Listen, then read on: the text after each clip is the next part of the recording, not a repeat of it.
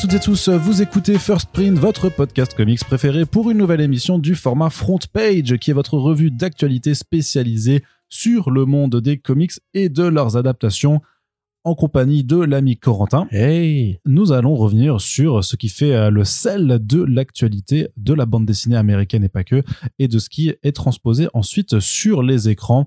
Ceci est la deuxième émission euh, consacrée à l'actualité du mois de janvier 2024, et on en profite pour remercier notre sponsor sur ces émissions Pulps, la boutique Pulps Comics, euh, deux anciennes qui sont situées en France. Il y en a une à Paris, une à Bordeaux, et surtout il y a un site internet pulps.fr sur lequel vous pouvez aller regarder ben, tout leur catalogue. Il y a de la VF, mais surtout il y a beaucoup beaucoup de VO. Et on vous rappelle d'ailleurs qu'on a un focus euh, pour le mois de janvier sur trois titres qui sont disponibles à prix de lancement en janvier 2024. Il s'agit de Ultimate X-Men 1, Batman Dark Age 1 et Man's Best 1. Si vous ne savez pas de quoi il s'agit, Écoutez simplement le Focus Pulps dans le front page, le premier front page de janvier 2024. Attention, euh, les précommandes se terminent au 23 janvier, à l'heure où on, donc on met ce podcast en ligne. Corentin, tu vas bien? Oui, ça va et toi? Eh bien, ça va très très C'est bien. super. Eh ben, c'est tant, mieux. On vous rappelle également que euh, le podcast euh, ne peut vivre de façon euh, pérenne que sans votre soutien de multiples façons. Donc, vous pouvez partager les podcasts si vous avez apprécié les émissions que l'on enregistre sur les réseaux sociaux. Vous pouvez mettre des petits commentaires et des notes, de préférence des bonnes notes sur les plateformes d'écoute. Et bien entendu, il y a aussi la solution du Tipeee. Et on en profite pour remercier, pour remercier pardon, les 140 tipeurs actuels qui nous permettent de voir l'avenir sur le long terme et notamment Nico et d'Argencourt qui nous ont rejoints il n'y a pas longtemps. Merci à vous de votre don. Merci. Et on va commencer tout de suite, Corentin, avec la partie comics. Alors, euh, avant euh, toute chose, il y a un truc que j'aime bien faire en début de podcast, c'est faire un petit peu le point euh, sur les campagnes Ulule qu'il y a en ce moment. Alors, il y a, il y a deux projets qu'on a envie de mettre en avant en ce début d'année, c'était une semaine très très chargée euh, quand là quand on enregistre parce qu'il y a eu énormément de sorties importantes euh, du point de vue des comics, mais aussi voilà plusieurs projets importants à différents égards qui se sont lancés. Euh, forcément, on ne sait plus où donner de la tête et où donner nos sous, mais euh, voilà, ça dure jusqu'à la fin du mois à chaque fois, enfin jusqu'à début février dans les dans les deux cas, donc peut-être attendre la paye de, de la fin du mois si jamais c'est plus compliqué pour vous et en plus pour ceux qui vont FIBD, là c'est encore pire parce que il y a des BD partout, là elle Des t'agresse comme ça. partout. Et voilà, ils font ah, achète-moi, ah, fais-moi Ouais, dédicacer. Ah. veux être dans ta bibliothèque. Oui, c'est ça, celle dont tu n'as plus aucune place. Ah, c'est Ouais. c'est vraiment terrible. Tu passes chez Ikea et voilà. Et vrai qu'effectivement, oui, mais après, tu peux pas passer chez Ikea s'il n'y a pas de place dans ton appart ou dans ta maison, il n'y a pas de place. Hein. Tu vas pas. Là, je suis le concessionnaire. Fais chérie, j'ai euh, j'ai pris, euh, j'ai diminué notre lit pour mettre une, une bibliothèque à la place. Ah, formidable. ça va pas. J'adore les BD.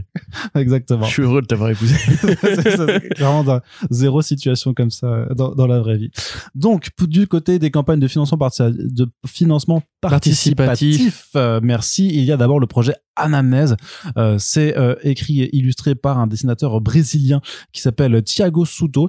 Et c'est un euh, bouquin qui nous est proposé ben, par les amis et collègues de chez Bubble Edition, donc Bubble Edition qui ont ramené The Thorogood avec Dans les yeux de Billy Scott, à qui on doit aussi Yo- Mundir de Johan Cavege et d'ailleurs dans le prochain de, de Johan sera aussi édité chez eux. On vous en reparlera forcément euh, d'ici d'ici quelques temps. Ils ont également fait Demain la rage de Nicolas Bazin. Bref si vous avez vu ces trois albums vous voyez qu'à chaque fois euh, bah, ce sont des jeunes auteurs euh, peu peu publiés auparavant euh, mais voilà avec un très très fort potentiel sur leur dessin donc je vous invite vraiment à regarder euh, ce projet alors qu'il parle grosso modo c'est euh, un garçon euh, malade, qui est atteint d'une maladie, qui va se retrouver en fait dans une forme de monde de fantaisie euh, assez imaginaire avec tout ce que ça implique de, de créatures colorées de, et de, et Comme de Joe danger. Barbarian. Hein? Comme Joe l'aventure intérieure. Peut-être, mais euh, je ne l'ai pas lu hein, parce que pour le coup, euh, je l'avais déjà dit sur les réseaux, mais vraiment, euh, j'arrive pas à suivre forcément tout ce que mes, mes collègues font. Donc euh, là-dessus, euh, c'est euh, totale confiance euh, à l'aveugle un peu euh, sur sur les choix de, de Thomas euh, donc euh, et, et Nicolas de, de Bubble sur sur ce titre. Mais euh, clairement, par contre, j'ai pu feuilleter euh, comme comme comme tout le monde euh, l'album, euh, enfin regarder les, les visuels sur la page euh, de Ulule, et c'est ce que j'avais j'avais aussi dit. En fait, y a pour moi, il y a une vibe vraiment du côté euh, euh, de Coda, vraiment dans le registre de la fantasy, quelque chose d'a- d'assez euh, d'assez frappant là-dedans. Mais même dans le dessin, je trouve que on est on est euh, Alors c'est pas non plus du James Tocco dans la profusion de détails, mais je trouve franchement qu'on qu'on s'en rapproche pas loin. Et euh, voilà, il y a un imaginaire en tout cas qui, qui me fait plaisir. En tout cas, c'est clairement de la BD de genre et euh, ben, euh, notamment à l'approche du FIBD ou même de, j'ai fait un séminaire il y a pas si longtemps euh, de, présentation de nouveautés de plusieurs éditeurs où vraiment on n'était que dans la BD dans la BD du réel maintenant ils appellent ça euh, que je trouve enfin c'est très bien tu vois ça ça doit plaire à des gens et il y a pas de problème mais je trouve ça tellement chiant en ce qui me concerne moi ce que je veux c'est Oh. mais non mais moi je veux la fantasy de la SF euh, voilà des, des Moi, je veux les super vaisseaux, ils font piou-piou et les grosses épées. J'aime bien ça. moi. mais non mais tu peux parler du réel avec des dragons c'est ça qui est bien tu vois c'est Oui, ça qui est vrai, génial Tout à fait. donc voilà. Mais bref, ça c'est sans ce moment, ça a financé. Alors bon, où on enregistre, ça a atteint euh, le, le premier objectif, mais voilà, le but c'est d'aller euh, au plus haut possible, notamment bah, pour pouvoir rendre l'album euh, plus beau. Donc euh, on vous met le lien dans la description. Et il y a une autre campagne également dont je voulais vous parler. C'est un projet alors qui pour le coup là est en train de, de complètement exploser. Euh, ils ont pas besoin de, de notre aide du tout, mais il faut quand même le, le- le placer parce que bah, la personne impliquée en question, bah, c'est un, copain de longue date, en tout cas un, un- un artiste qu'on qu'on suit depuis vraiment pas mal de temps, Paul Renault. Euh, tu connais, je crois, euh, Corentin Oui. quand même, euh, qui fait du photonique. Mais je l'ai jamais, jamais rencontré, moi, Paul C'est vrai? Ouais. Ah mince. Je le connais de réputation. Eh ben, J'ai lu ses BD aussi. Oui, bah c'est déjà bien. il, Ah, faut, voilà. il faut bien, il faut bien commencer par. Après, il faudra, faudra voir la prochaine fois qu'il passe sur Paris ou à Angoulême, si tu, euh, il sera là aussi. Donc, euh, euh, bah, d'ailleurs, il y a un point Angoulême juste après euh, à faire. Mais donc, Photonique, qu'est-ce que c'est? Donc, une série de super-héros imaginée par Ciro Tota euh, dans les années 80. C'était publié aux éditions Lug dans la revue Spidey, notamment. Et vraiment, c'est d'ailleurs un truc que, que lui-même a partagé, c'est que les gens de Marvel actuellement voient les vieilles couvertures des, des éditions Strange, et notamment bah, sur Spidey où tu vois les, les héros Marvel plus la tête de Photonique, chose que que Paul m'a confirmé qui serait absolument impensable aujourd'hui vraiment euh, il dirait non tout simplement. Et il y a des trucs qui pouvaient se passer effectivement il y a quelques dizaines d'années euh, qui étaient plutôt cool. Donc bref l'homme lumière euh, c'est comme ça qu'on l'appelle. Paul Reynaud avait déjà fait en fait une histoire de photonique l'an dernier dont on, dont on vous avait sûrement parlé aux éditions en black and white pour un projet qui s'appelle All Star Photonique qui est vraiment le un, projet assez classique de reprise d'un personnage et de son univers par d'autres auteurs. Donc Paul en fait il avait fait une, série, euh, enfin un numéro qui s'appelle les soldats, les soldats de l'apocalypse, qui est en fait une forme de d'épilogue à une histoire euh, qu'il a marquée à l'époque où euh, Photonique était public, s'appelle euh, les enfants de l'apocalypse. Et de quoi ça parle en fait? Bah, C'est deux enfants qui s'échappent d'un centre, apparemment on expérimente dessus, qui sont dotés de pouvoir. Donc euh, essaye de les sauver avec le concours de l'armée, sauf que en gros les enfants sont embrigadés par un mafieux qui veut les utiliser pour foutre le bordel. Donc des rixes, des aventures et tout ça.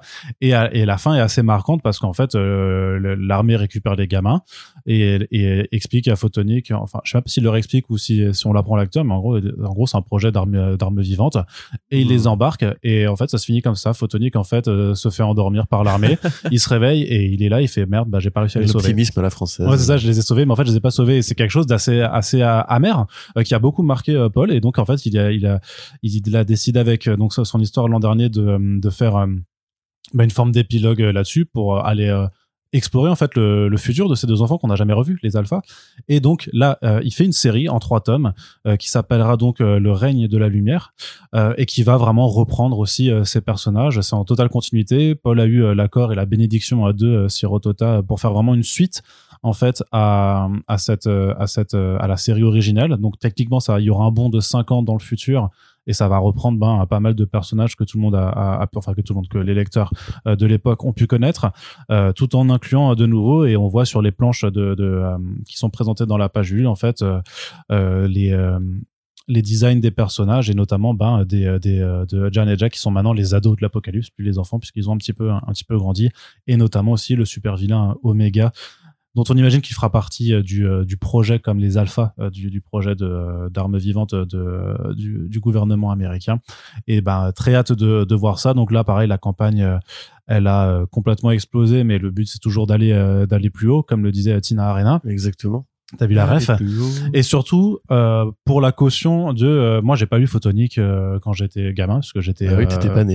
Voilà. quand c'est sorti donc euh, mes parents j'avais lu le, le roster Photonique et c'est vrai que avec il y a une page de, de résumé un peu de l'épisode original alors j'ai lu l'épisode original aussi pour euh, parce que parce que je fais je fais mes recherches quand même mais en gros c'est quand même très très accessible pour des gens qui ont notre âge et qui ont jamais connu qui veulent s'y intéresser puisque l'avantage c'est que alors franchement Photonique de l'époque euh, c'était euh, très bien fait dans les euh, codes de narration et de dessin de, de l'époque. Je trouve que ça se lit encore très bien, comme euh, les comics des années 80 se lisent toujours très bien, je trouve.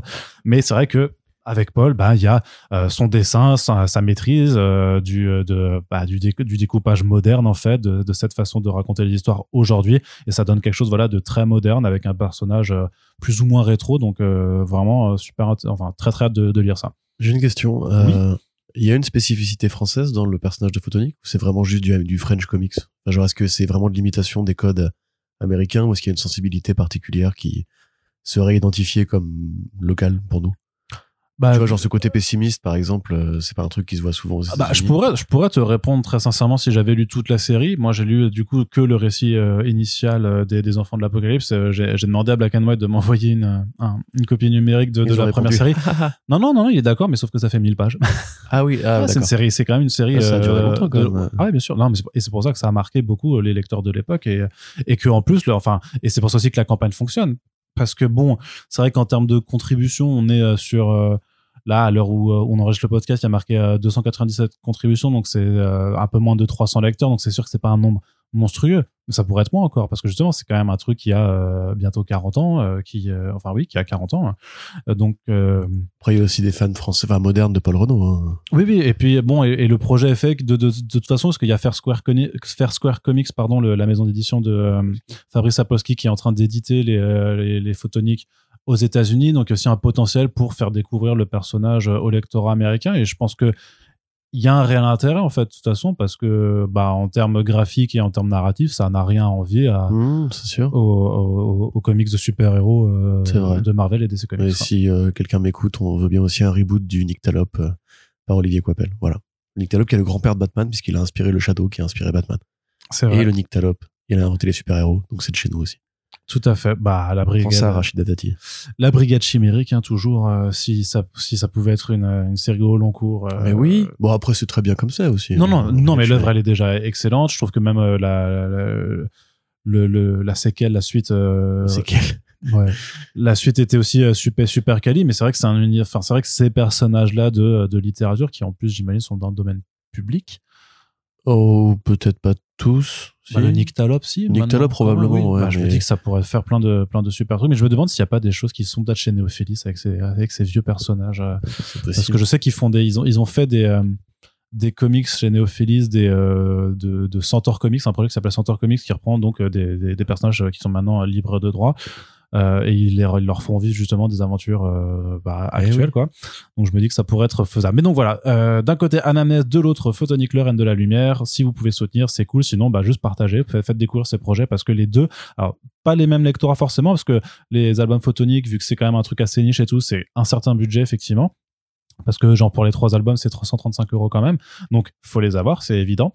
Euh, et, Black and White le sait très bien aussi. Après c'est parce que la somme permet aussi euh, de faire en sorte que Paul euh, dessine Photonique pendant un an complet sans avoir besoin de faire de couverture chez Marvel ou quoi que ce soit d'autre. Donc c'est forcément voilà faut, faut bien l'avoir ça en tête. À côté Anamnèse c'est 20 euh, euros et quelques pour un album de 200 pages et tout ça beaucoup plus accessible. Un jeune auteur qui se lance aussi et qui et, bah, qu'il faut soutenir et qu'il faut faire découvrir en France. Et vraiment je vous invite à regarder les visuels. Je pense que si vous nous écoutez et que vous appréciez en général nos goûts, il y a quelque chose que vous allez forcément, euh, qui va forcément vous plaire dans euh, les pages mises en ligne. Ouh, ça fait. Et voilà. T'as vu ce. Bah, dis donc, il y a le. Ça carbure, hein, ça carbure. Pourtant, il est malade, hein, alors. Euh, quand même. Moi? Ouais, tu toussais tout à l'heure. Bon, vite fait, non. T'as eu des glaires horribles. C'était dégueulasse à écouter. Ça, c'est pas vrai. Qu'Arnaud vous raconte sa partie de jeu de rôle récemment. Hein. Oui, c'est ça. Voilà.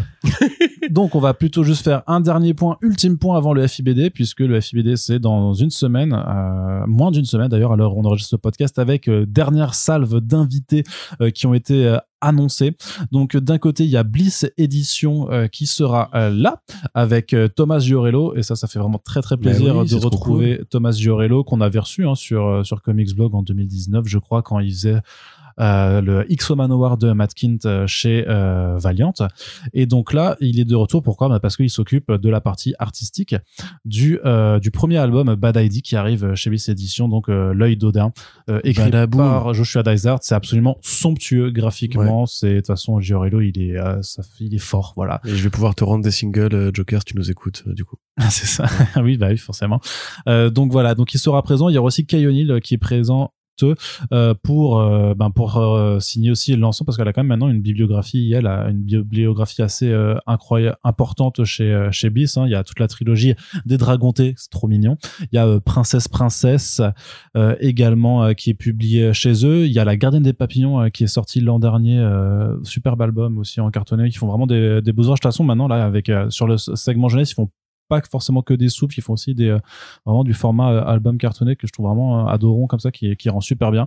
Donc les deux seront présents au FIBD et en plus il y a une tournée de dédicaces françaises dans pas mal de villes, mine de rien pour les deux. Donc on vous invite à suivre Bliss sur les réseaux, sur les réseaux sociaux. C'est vachement bien l'œil Dodin. Oui, lisez, c'est cool et c'est assez visuellement régalant. Ah ouais non mais il est vraiment c'est. On fera un petit euh, Becky Ah bah il faudra, il faudra clairement en reparler. Euh, puisque c'est quand même un petit événement aussi, euh, cette arrivée de By ID en France après euh, tant d'années. Et du côté de Comics Initiative, alors eux, c'est n'importe quoi, ils ont 13 invités sur le... Alors pas tous en même temps, puisque le, leur stand ne sera pas forcément extensible à l'infini. Jim Terry, qui était déjà venu l'an dernier pour le roman graphique Come Home Indio, qui d'ailleurs avait été nommé dans les sélections pour le prix Comics ACBD. BD du réel. Très BD du réel pour le coup mais euh, mais moins chiante que celle qu'on fait en franco-belge pour le coup. C'est vrai. Clairement. Enfin, en tout cas, celle-là était pas chiante. Enfin, c'est l'histoire plus ou moins de. Bah, c'est biographique, non? Ah, c'est complètement biographique, quoi. D'un artiste alcoolique torturé qui remonte un petit peu à ses origines. Euh, amérindiennes. Amérindiennes, oui. Enfin, je cherchais, j'ai la Première Nation, mais amérindienne, tout à fait. Oui, c'est très bien. Il y a aussi John Sack et Robert Myler Anderson qui reviennent aussi en France. Ils étaient venus pour la sortie de Windows on the World à l'époque et on les avait reçus euh, sur First Print. Mais des du réel. ah, ça y est, tu vas me reprendre à chaque fois. mais oui, mais tu les interviews, après tu, tu dis que c'est chiant. Hein. Euh, Windows of the World. Donc non, ce qui était chiant, c'était que dans le séminaire où j'étais, tout le programme qui était présenté, ce n'était que ça. Moi, j'ai rien, j'ai rien contre. En plus, il y a des là, on va, on parlera de haut dedans, qui a quelques envolées euh, peut-être un peu imaginaires, mais sinon c'est très réel aussi, tu vois. Ou c'est de la romcom. Enfin. Mais c'est c'est de la romcom absurde ou déprimé, mais c'est. Ouais, mais c'est aussi très ancré dans le réel. Tu vois, ce, tu vois ce que je veux dire. Et Windows on the World, c'était euh, le post en septembre aussi. Ouais mais euh, mais il y avait un récit quand même il y avait quand même une forme d'aventure mais je veux pas dire que ça parce que là tu vas me faire passer pour euh, pour ce que pour ce que je ne suis pas moi ce que je veux c'est de la diversité dans les publications dans quelles que soient les choses et j'aimerais bien que quand il y a un quand il y a un séminaire avec des, des éditeurs mettre des gros vaisseaux spatiaux et des épées voilà exactement c'est tout alors donc merci juste à, ceux qui, qui font encore une vanne, hein, personne ne te... voilà t'inquiète mais, euh, mais, les gens le, le remarquent en plus de toute façon que ça il y a quand même un une forme d'emprise, je trouve, sur ce qu'on appelle la BD euh, du oui, documentaire et les adaptations. comme partout, tu vois, les adaptations de Cannes, ils vont pas célébrer des films de genre ultra ultra pointus, ils bah, vont plutôt célébrer justement des drames, des trucs. Enfin, c'est des cases qu'on. Cannes a mis une palme d'or à Titan, donc. Euh... C'est vrai, mais elle, elle, déjà, elle a été ultra contestée et euh, c'est quand même assez rare, tu vois. Généralement, c'est plutôt des films. Oui, oui. Euh, sérieux, historiques, euh, dramatiques, profonds, etc voilà, c'est, chacun ses, ses petits domaines de compétences. On a plutôt d'autres festivals pour pour ça pour ça aussi. Hein. Ceci étant, c'est vrai que euh, juste une voilà par rapport à ça sur le, la sélection d'Angoulême et le coup de gueule de Laurent Lefebvre, euh, Laurent Lerner, pardon, on l'a eu euh, récemment. Laurent Lefebvre, c'est l'artiste de Foxboy.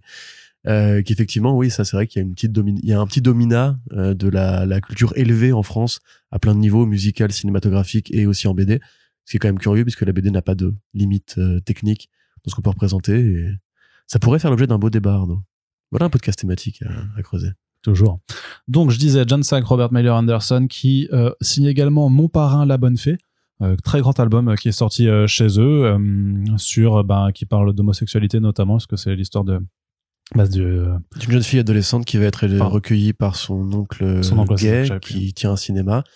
Dans le Texas, c'est un pays qui, enfin, dans l'État des États-Unis qui est notoirement très homophobe.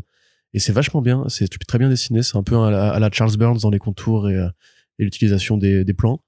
Euh, très cool euh, très cool bande dessinée du réel.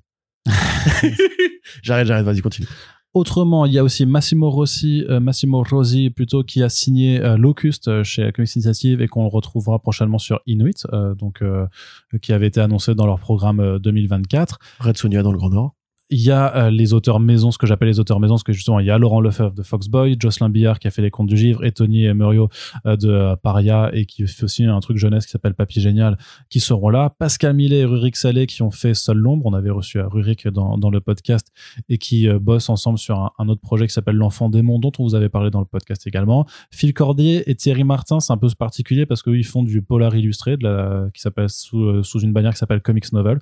Donc ils ont fait deux tomes ensemble. Il y a le deuxième qui, qui en train de sortir. Donc ils seront là également pour euh, défendre cette publication. Il y aura Dominique Hennebo. Donc là, c'est euh, de la création franco-belge aussi. Il a fait un premier titre, bon, que qu'on n'abordera certainement pas euh, malgré ses, qualités, qui s'appelle Une histoire de solidarité, qui, alors j'ai même plus le nom en tête de, de, de qu'est-ce que ça raconte, mais ça, en gros, ça raconte les origines en France euh, du premier organisme euh, qui a permis l'accession à des droits sociaux et tout ça. Enfin, un truc vraiment euh, qui est important en tant que tel. là, j'ai forcément le trou de mémoire parce que c'est pas des, choses qui me parlent plus que ça non plus. Hein, je vais être honnête. Par contre, il y a son prochain projet son prochain projet euh, qui arrive, qui s'appelle Stan Martel et Super, qui là a l'air beaucoup plus cool. C'est deux retraités qui vivent dans un, immeuble justement qui est complètement abandonné par les pouvoirs publics. Et le problème, c'est que dans cette ville, bah, juste à côté, en fait, il y a des super-héros qui se tapent sur la gueule et ça fait des catastrophes, des, des gars et que bah ils sont pas protégés contre ça et que ça ça devient un peu euh, un peu à la galère. Donc euh, le côté un peu euh, powerless slash the boys les trucs comme ça tu vois ça a l'air ça a l'air plutôt fun. Et ça par contre j'aurais très très hâte de, de, de voir la sortie de ce titre.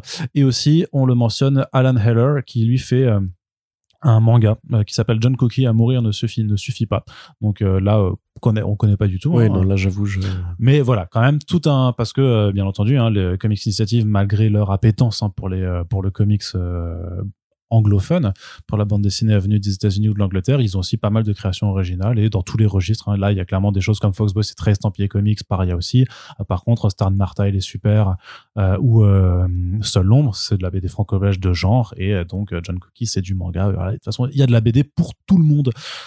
donc, on vous invitera, bien entendu, à aller les voir puisque, bah, quand même, à chaque fois, ils mettent les bouchées doubles, voire triples sur les festivals et c'est toujours plutôt cool parce que, bon, genre, en ah plus, bah là, oui, ils ont tout le monde là. Ouais. Et puis, en plus, leurs artistes sont toujours super super dispo, super super contents d'être là, pète de dédicaces, bref, tout un programme pour le FIBD. Celles et ceux qui pourront y aller, faites-vous plaisir puisque euh, même s'il n'apparaît pas dans la programmation officielle, le comics sera quand même représenté. Ensuite, euh, Corentin. Oui. C'est qu'un jour, peut-être qu'on me reprochera de faire ces pics comme ça. Oh, je pourrais. En même temps, faut qu'il se regarde. Pour ça que je me ferai, hein. on, se fera jamais inviter pour animer quoi que ce soit, même quand il y a des. Non, mais c'est moi, je trouve ça quand même super curieux, mais enfin bref. Ouais. Allez, Corentin. Donc, du côté des annonces, qu'est-ce qu'on a un petit peu? Déjà juste un. C'est Goscinny, il a travaillé aux États-Unis aussi. Hein. À un moment donné, il était pote avec Horseman et tout. Il y a des tonnes d'artistes. Même, je crois que Franquin avait aussi. Euh, bah, il avait collaboré. Maurice aussi, il avait appris avec euh, des artistes américains. Enfin, je veux dire euh, il y a une vraie relation qui existe historique entre la BD américaine et la BD franco-belge. Et pourquoi est-ce que d'un coup on a décidé que en fait non, il y avait, il y avait plus de comics, il y avait plus que les franco-belge et puis quelques BD de genre ou historiques qui arrivent euh, en France par des biais euh, détournés. Enfin, je trouve ça quand même super curieux. Mais... Ouais, ouais, bah si, y a des... heureusement il y a Daniel Close quoi. Ouais. ah oui, Daniel Close et encore une fois Burns. Crumb, enfin tous les mecs qui grosso modo. Euh, ah, aujourd'hui, en, vrai, tu sais, c'est comme c'est comme quand je dis les seuls auteurs de BD qui sont invités sur France Inter ou sur un média grand public, c'est Riyad Satouf. Euh, Pénélope Bagieux et le troisième à qui est tout le temps invité aussi. Euh, je sais pas. Sûrement un, caricaturiste, non? Je sais pas. Non, non, un, un, auteur. Non, non, mais un auteur qui est qui est bon aussi. Mais en, gros, tu sais, il y, en a que trois à, chaque fois et euh, ou à chaque fois, ça, ça me fait ça me fait péter un câble de dire, mais il y a tellement plus d'auteurs en fait que même en France en plus. Euh, oui, non, mais en France, bien sûr. Et là, c'est un peu pareil. J'ai l'impression que euh, dans, dans pour le FIBD, il y a, y, a, y a trois auteurs en fait encore que, que tu fais exister. C'est Charles Burns, Daniel Close et euh, Chris Ware, quoi. Tu vois, c'est euh, les grands noms de la BD américaine indépendante, mais tout le reste, on s'en branle un peu, quoi. C'est vrai. Bon, après, ils avaient filé un prix à, comment s'appelle-t-elle, celle qui a gagné l'année dernière ou celle d'avant, je ne sais plus. Non, à euh, Emile Ferris. Pas Emile Ferris, encore avant. Celle qui était une, artiste satiriste aussi. Ah, on en avait parlé avec Gagnon. J'étais là cette année-là. C'était l'année où j'étais là. Mais bref, peu importe. Vous retrouverez le nom, mais je la connais pas en plus. Malheureusement, je connais pas son œuvre. Ah oui, Julie Doucet. Peut-être, oui, probablement. Je pense, oui. bref, voilà, peu importe. Qui faisait du euh, comics underground aussi, ouais, ouais, qui est assez trash, ouais. Mais donc bref, euh, le FIBD, ça va quand même être bien malgré la programmation du FIBD. Oui, c'est c'est bien. Non, c'est pas qu'elle est pas, elle est très bien. D'ailleurs, il y a plein de trucs euh, très bien. C'est juste que il, manque quelque chose, quoi. Tu vois, je pense bah, qu'elle. Bah, tu sais, c'est encore une fois à échelle économique. Je veux dire, les, les sorties qui vont être traitées dans les grands médias, ça va être le nouvel Astérix, le nouveau Gaston Lagaffe, et on, d'ailleurs on s'en fout de savoir si c'est voté les morts ou pas, ou le nouveau Spirou, et dans la vraie vie, la, production de 619, la production des créas franco-belges de Comics Initiative, tout le monde s'en fout. Enfin, je veux dire, les, grands médias, eux, ils ont une case, une case BD occupée, comme à une époque avec le jeu vidéo, tu vois, où les mecs parlaient juste du nouveau Mario, du nouveau Nintendo, et tout le reste de l'industrie, on s'en battait les steaks, alors que t'as des chroniqueurs qui ont essayé de se battre sur les grands plateaux pour imposer l'idée que c'était un média qui était riche, qui était vivant, qui avait une production intéressante. Mais en fait, ces évolutions-là, elles se font malgré les institutions en général. Elles se font par le biais des lecteurs, par le biais des petits mouvements, des petits sites, des petits blogs, des petits podcasts. Et après, un jour plus tard, c'est reconnu quand en fait les gens qui étaient en âge de consommer euh, prennent le pouvoir à la place des anciens un peu vieux cons. Quoi. Mm. Bref, Les- Lewis Trondheim aussi, tu vois. Lewis Trondheim, tout à fait. Ah oui, parmi les, les ouais. gens euh, qui sont très bien, tu vois, que c'est des gens qui ont plein de qualités, mais c'est, euh, mais je trouve que parfois il y a une forme de typecasting de, euh, voilà, Mm. ce sont les Même trois. Arleston, on le voit plus trop en vrai. hein. Pas du tout. Alors que pourtant, lui, putain, c'est Ouais. une machine économique de fou à l'échelle de la BD franco-belge. mais- C'est dur de se maintenir aussi. Euh, une annonce de sortie, enfin deux annonces aux éditions Delcourt. Est-ce que tu peux nous en parler un petit peu, euh, Corentin? Il y a d'abord dans, dans la collection euh, contrebande euh, du, de l'horreur euh, bien, euh, bien vénère avec Dark Ride Oui, Euh, Enfin, euh, article. oui, de l'aurore bien vénère, faut le dire vite. Dis-le vite. de l'horreur vénère. voilà, tu l'as dit vite, c'est bien. Euh, et ensuite, tu... Bah c'est très, c'est assez sanglant, non, quand même. euh, ça va, ça, ouais. va. C'est, c'est, plutôt du, comment dire, euh, du fais-moi, enfin pas du fais-moi peur. C'est plutôt du, du. Ah, j'aurais du mal à le définir. Bref, bon, bah, je vais vous donner le pitch et vous ferez le Voilà. Donc, vous-même. Dark Ride de Joshua Williamson Voilà. et André Bresson. C'est ça. Donc qui- les deux mecs qui ont fait euh, Birthright. Birthright en 10 tomes chez Delcourt. Ouais. Exactement, euh, qui était super bien. Birthright, c'est probablement la meilleure BD de, euh, de Williamson, d'ailleurs, en fait, tout, toute production confondue. Et en plus, c'est la plus longue, et c'était l'époque où il y avait encore des ongoing assez régulières. D'ailleurs, Darkrai est une ongoing, hein, parce qu'elle est encore en cours aux États-Unis. On en est au numéro 12-13, je crois, par là. Donc, pour résumer, euh, c'est une sorte de parodie noire de Walt Disney, enfin de Disneyland Paris, plus précisément. C'est-à-dire qu'il y a un mec qui a fait une saloperie il y a très longtemps, et euh, qui a dû passer une sorte de pacte démoniaque. Et il a ouvert un parc d'attractions qui s'appelle donc euh, le Dark Ride et qui est voilà qui est un parc d'attractions qui est hanté par les thèmes démoniaques. Donc vous avez des des grands huit euh, Lovecraftiens, vous avez des des, des promenades en bateau euh, qui sont inspirées par les monstres marins. Enfin, vous avez plein de trucs comme ça. C'est assez euh, marrant. Dans, dans l'idée, ça ressemble beaucoup à Zombilenium de Arthur de Pince. Bah, de, on le voit beaucoup lui aussi d'ailleurs. Arthur de Pince. Sauf que c'est moins euh, c'est moins comique parce que de Pince. Enfin, Zombilenium, c'est une satire de la vie de bureau en fait dans pardon, le contexte d'un parc d'attraction un peu la Tim Burton. Là, c'est plus un truc qui va remonter à l'origine familiale du fondateur, avec un côté un peu la fatalité de nos parents nous poursuit, etc. Mais c'est quand même plutôt léger. Enfin, c'est c'est de la série américaine d'horreur, quoi. On va dire c'est c'est même pas forcément du slasher ni rien. C'est de l'horreur, voilà, qui, qui, qui, se laisse approcher. Quelques, quelques idées assez originales. C'est plutôt cool. C'est plutôt bien bien dessiné. Euh, une bonne petite série d'ambiance euh, assez accessible, assez blockbuster. Donc euh, ouais, non, c'est une bonne nouvelle que ça arrive. Et effectivement, on se rappelle quand même que Williamson, qui est devenu en quelques années un petit peu, enfin moins maintenant, mais qui a été pendant quelques années le capitaine de l'univers DC avec. euh, Il a encore son importance. Hein. Là, il, il va Ouais. faire le, gros crossover avec Action Comics House of Brainiac en avril. euh, Tout à fait. Mais on sent quand même que depuis Dawn of DC, il, sa, sa présence c'est un peu Ouais. Mais il fragmentée. y a- mais il y a personne en fait en grand architecte. euh, en Bah maintenant, il y a. Tom Taylor, quoi, mais c'est Bah, très non, nouveau. il c'est sur le pan. Oui, c'est. Il, Bah, il, a, il a pris les Titans et du coup, ça va être le truc qui va guider les événements pour euh, un an ou deux, quoi. Bah, sauf s'il reprend après la Justice League de nouveau quoi. Ouais. Je verrais bien Ouais, Tom ouais. Taylor en Justice Bah, League. moi, euh, ouais. carrément. On en a déjà parlé, je suis assez d'accord. Mais donc voilà, euh, Williamson, qui était donc ce capitaine jusqu'à Dark Crisis of Infinite Earth, euh, scénariste de, super-héros très geek, qui euh, sait manipuler la continuité, qui fait les trucs qui, sont du, du, crowd pleasure. C'est-à-dire qu'il il va te donner les scènes de câlin, un peu la Tom Taylor d'ailleurs, quand t'as besoin et tout. Mais en indé, il a une vraie carrière aussi, qui est finalement assez développée, qui est de meilleure qualité à mon sens que ce qu'il fait en super-héros, à l'exception de Rogues, euh, qu'il a fait dans le Black Label, qui était une super série qui arrivait chez Urban et que vous, vous devez de lire si vous aimez un petit peu les polars sur des, des vieux gangsters qui reviennent et tout.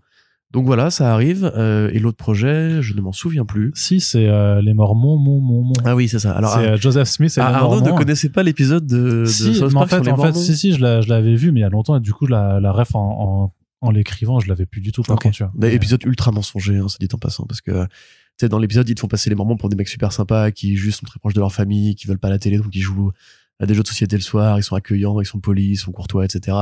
Les Mormons, c'est une religion qui est ultra raciste, qui t'explique que si les Amérindiens, ils sont noirs de enfin, ils sont bruns de peau, si les Noirs sont noirs de peau, c'est parce que Dieu les a maudits, et qu'ils vont devenir blancs après leur mort, quand ils seront pardonnés. Euh, Enfin, c'est une religion vraiment de merde. Dans, dans Banshee, c'est une secte aussi. dans Banshee, c'est des Mormons, a? C'est des Amish. Menching. C'est encore plus vénère. Mais bref, euh, donc pour résumer, effectivement, Joseph Smith, qui était donc euh, le prophète d'une nouvelle interprétation du christianisme, qui en fait explique que euh, il y a des tribus en fait du de l'Ancien Testament qui ont été aux États-Unis. Une partie de ces tribus donc sont les enfants de Cain et donc ont été maudits par par Dieu et ça a donc donné les Amérindiens. Donc voilà, en fait, euh, c'est super cool. Euh, et Joseph Smith, il a donc une vision d'un ange caucasien qui lui explique que justement, ces Premières Nations-là, bah, c'est tout proche du Christ et qu'en fait, il y a des évangiles perdus qu'il faut aller trouver. Donc il les trouve, il les déterre, il les montre à personne, mais il promet que c'est vrai. Promis, mon gars, je te jure, c'est vrai. L'ange, est vraiment parlé. J'ai vraiment lu les évangiles et je les ai traduits, mais vous pouvez pas les voir vous. Donc, faudra me croire sur parole. Et ben, des gens l'ont cru sur parole, des millions de gens l'ont cru sur parole. Alors, les Mormons, c'est un peuple qui a été aussi persécuté euh, et qui a été poussé à, quitter euh, les États où ils s'étaient installés. Ils ont fini dans l'Utah et ils ont fondé Salt Lake City. Et euh, bon après ça, Joseph Smith, il a été assassiné bah, pour euh, une forme d'hérétisme slash d'escroquerie. Et dans le présent, bah, la, la, religion mormone est encore pratiquée par des millions de gens. Je crois qu'il revendique 6 millions de membres aux États-Unis, 17 millions à l'échelle du monde. Euh, et c'est une secte au sens propre, dans le sens où en fait 10% de tes revenus vont euh, au, au, culte mormon et qui ensuite s'en sert pour capitaliser sur les marchés financiers. Ils, ils étaient fait, fait euh, niquer par le fils qui avait dit vous avez oublié de déclarer 3 milliards et tout. Enfin, ils sont vraiment très très riches. Et en fait, la famille Van Siever, donc dont on connaît le principal membre, Ethan Van Siever, qui est donc la figure de proue du Comics Gate, et dont les convictions sont d'ailleurs euh, probablement liées à sa pratique de la religion, encore une fois. Euh, donc Van Siever, c'est un dessinateur qui a beaucoup travaillé chez DC, qui avait créé le Cyberpunk quand il était ado, qui a essayé de le pousser plus tard, etc. Il a monté une sorte de collectif d'auteurs racistes, sexistes et homophobes, qu'on appelle le, enfin un collectif, qu'on appelle le Comics Gate, qui résume près plein de connards euh, qui sont réveillés un jour en disant que les Noirs voulaient l'égalité, donc euh, c'était casse-couille, et que les femmes voulaient l'égalité, donc euh, c'est bon, on va à la cuisine. Mais en fait, lui, il a un frère, Noah Van Siever, qui de son côté est aussi un auteur de BD, mais très différent, c'est-à-dire qu'il a jamais travaillé dans super-héros, et c'est plutôt un héritier de Crumb, justement, de cette tradition Burns et tout, qui va plutôt faire des BD pas satiriques, mais contemplatives, de contre-culture, underground, euh, souvent assez historique, souvent assez documenté. Il a fait notamment euh, une super série qui s'appelle Fante qui est un super titre pour le coup que vous, pouvez lire. Je sais pas si c'est édité en français, mais euh, voilà. Mais c'est donc cette catégorie d'auteurs romans graphiques un peu à l'Adrian Tominet, Tomine. Et là, en l'occurrence, la collection Outsiders, elle est faite pour ça. Et Van Siever, il s'est un peu distancié. Noah Van Siever, c'est un peu distancié de, de la foi mormone en fait, parce que quand tu grandis, tu réalises évidemment que c'est un peu compliqué parce que les Mormons, ils ont été attaqués pour plein de sujets pour le racisme, pour euh, l'homophobie, pardon, et pour même l'origine de cette religion, puisqu'en fait, aujourd'hui, c'est très contesté, hein, la, découverte des textes par Joseph Smith. Mais quelque part, c'est assez fascinant parce que lui, il a été élevé dans cette culture, son père aussi, et euh, de toute leur famille, en fait, tout le monde est mormon. Donc, il a eu quand même envie de rendre hommage un petit peu, à, enfin, de, de se mettre à la place de Joseph Smith, un mec qui a eu une espèce de vision et qui était quelque part un peu un filou, mais qui a une vie assez fascinante et voilà, enfin, qui a essayé de prêcher un truc différent. Et en fait, ce que dit Noah Van Siever, c'est même s'il se reconnaît plus forcément dans tout le mormonisme aujourd'hui, euh, c'est un truc qui permet de, tenir des familles, des cultures et une histoire commune en fait pour son peuple à lui. Donc il a euh, fait un portrait nuancé et complet de Joseph Smith avec ses défauts, ses qualités, etc. Et ça a donné l'album euh, Joseph Smith et les Mormons, mon mon mon mon mon, qui sort là chez chez Delcourt en Outsiders. C'est un gros pavé. Hein. Je ne l'ai pas lu personnellement, j'ai feuilleté un petit peu. Les retours disent que c'est vachement bien ce qui est pas étonnant vu que Noah Van c'est un, artiste qui est très qui est très coté hein, il, est, il est je crois qu'il a reçu des prix euh, et pareil, c'est une catégorie qui parlerait plus à Angoulême, je pense que. Ah oui. Bah, la collection Outsider, de toute façon, c'est là où Daniel Closet, c'est la celle qui est dirigée. En fait, euh, il y a deux collections un peu qui font du comics chez Delcourt. D'ailleurs, vous le. C'est Contrebande. voilà, donc Contrebande avec Thierry Mornay et Outsider avec Vincent Bernière, euh, ce qui me permet de vous teaser qu'il y a un podcast, un, un chouette podcast avec Thierry qui arrive très très très prochainement où on va, on, alors on parlera pas de, on parlera de Dark Ride pour le coup, mais c'est vrai qu'il faudrait peut-être aller discuter avec Vincent aussi une fois Ouais, bah, carrément. Et donc du coup voilà, alors je sais pas vraiment s'il y a un bah, j'imagine qu'il y a un public parce que le mormonisme c'est un sujet c'est un sujet qui est assez intéressant au demeurant culturellement et parce que c'est quand même la réappropriation du christianisme par les américains qui se sont dit bon OK, il y a aucune il y a aucune preuve que Jésus voilà c'est ça. Il y a aucune preuve que Jésus a foutu les pieds aux États-Unis mais comme nous on est le peuple élu parce qu'on est les Américains première nation de la terre etc et on a réussi à, à botter le cul des Anglais à s'affranchir d'un roi donc il nous manque une sorte de petit euh, lien culturel euh, créons créons une religion qui dit qu'en fait c'est on était même là nous avant les Amérindiens noirs de peau enfin un de peau et euh, voilà enfin c'est juste une immense connerie mais le sujet du coup est fascinant parce qu'il interroge justement cette espèce de foi totale, dans le sens où il faut vraiment croire un seul mec qui dit que tout ça est vrai, et il y a aucune trace folklorique ou religieuse qui remonte à avant lui, en fait. Euh, et parce que aussi, voilà, il y a eu des, des pratiques, des pratiques mormones particulières qui rendent ce sujet-là intéressant. Ceci étant, je sais pas si on est aussi curieux que ça des variétés du christianisme en France. Donc, à mon avis, ça va plutôt s'adresser vraiment aux, fans de Noah Van et des auteurs un petit peu comme ça, euh, des auteurs élevés de la BD, pas vraiment du réel, mais de la BD culturelle, on va dire. Euh, je ne saurais pas vous le conseiller, ne, ne l'ayant pas lu, mais voilà, ça existe et si vous êtes curieux, peut-être que ça se tente. Voilà, ça fait partie aussi voilà, bah, de ces ouvrages venus des, venus des États-Unis qui force, seront pas forcément euh, ou identifiés comme tels euh, lors, lors de la sortie, mais donc euh, ça, ça existe. Et je veux pas offenser si on a des auditeurs mormons euh, ou croyant ce que vous voulez. Hein. Moi, je, je suis profondément athée, donc je ne crois en rien du tout. Mais si vous trouvez que c'est tout à fait logique, etc., il n'y a pas de souci. euh, chacun son truc. Tout à fait, Corentin. Euh, on termine la partie VF avec Urban Comics qui fait une petite opération, euh, je trouve, ma foi, sympathique. Euh, parce que quand il s'agit de proposer des titres indés à moindre prix, c'est toujours une bonne idée, surtout quand euh, le choix des séries en question est cool. Donc en fait, c'est vrai que euh, euh, si on remonte dans le temps et qu'on regarde ben, les, les sorties euh, des, euh, des, euh, Des- des parutions de, de Urban Comics, en fait, toute l'année 2012, à partir du moment où ils ont commencé à publier leurs comics, en fait, toute la première année, c'était que du DC et du Vertigo. Donc techniquement, il n'y avait pas encore d'indé euh, en, en tant que tel, puisque Vertigo, ce n'est pas de l'indé, c'est euh, ça appartient à DC Comics. Même si, je, moi, je suis d'accord aussi sur le fait La première que série était signée en Creator Owned, hein. C'est juste que les, C'est- artistes c'est pas pensé à lire les lignes du c'est contrat. pas du. Creator Own pour le coup, justement, parce que ça ne leur appartient pas. Ah, et Bill Willingham serait pas d'accord avec toi. Mais... Bah oui, mais euh, Bill Willingham, je crois qu'il a pas réussi à son coup. il, il a pas, il, a, finalement. il a pas attaqué en justice, mais euh, bref, Non. peu importe. Enfin bref, Euh, tout ça pour dire que euh, donc cette première année c'était que que du DC et du Vertigo et c'est en euh, 2013 en fait que il y a un premier album qui apparaît sous le label Urban Indies. C'est Casanova de Matt Fraction, Gabriel Ba et Fabio Moon. Et puis deux mois après, en mars, il y a le premier tome de Saga de Brian Kevon et Fiona Staples qui sort. Et donc là, c'est la machine Urban Indies qui se lance. Dix ans complètes après, en fait, euh, Urban décide donc de fêter bah, dix ans de publication euh, dans ce euh, label indé en reproposant des tomes 1 euh, de plusieurs séries plus ou moins récentes à prix de lancement. Donc les 10 euros, on est habitué, mais surtout avec des couvertures variantes qui, pour le coup, sont des couvertures en pleine en fait où il n'y a pas du tout d'habillage de, couverture. Il y a juste un sticker qui permet quand même de savoir qu'est-ce qu'on achète, mais qui s'enlève après pour le coup. Ah, c'est cool ça.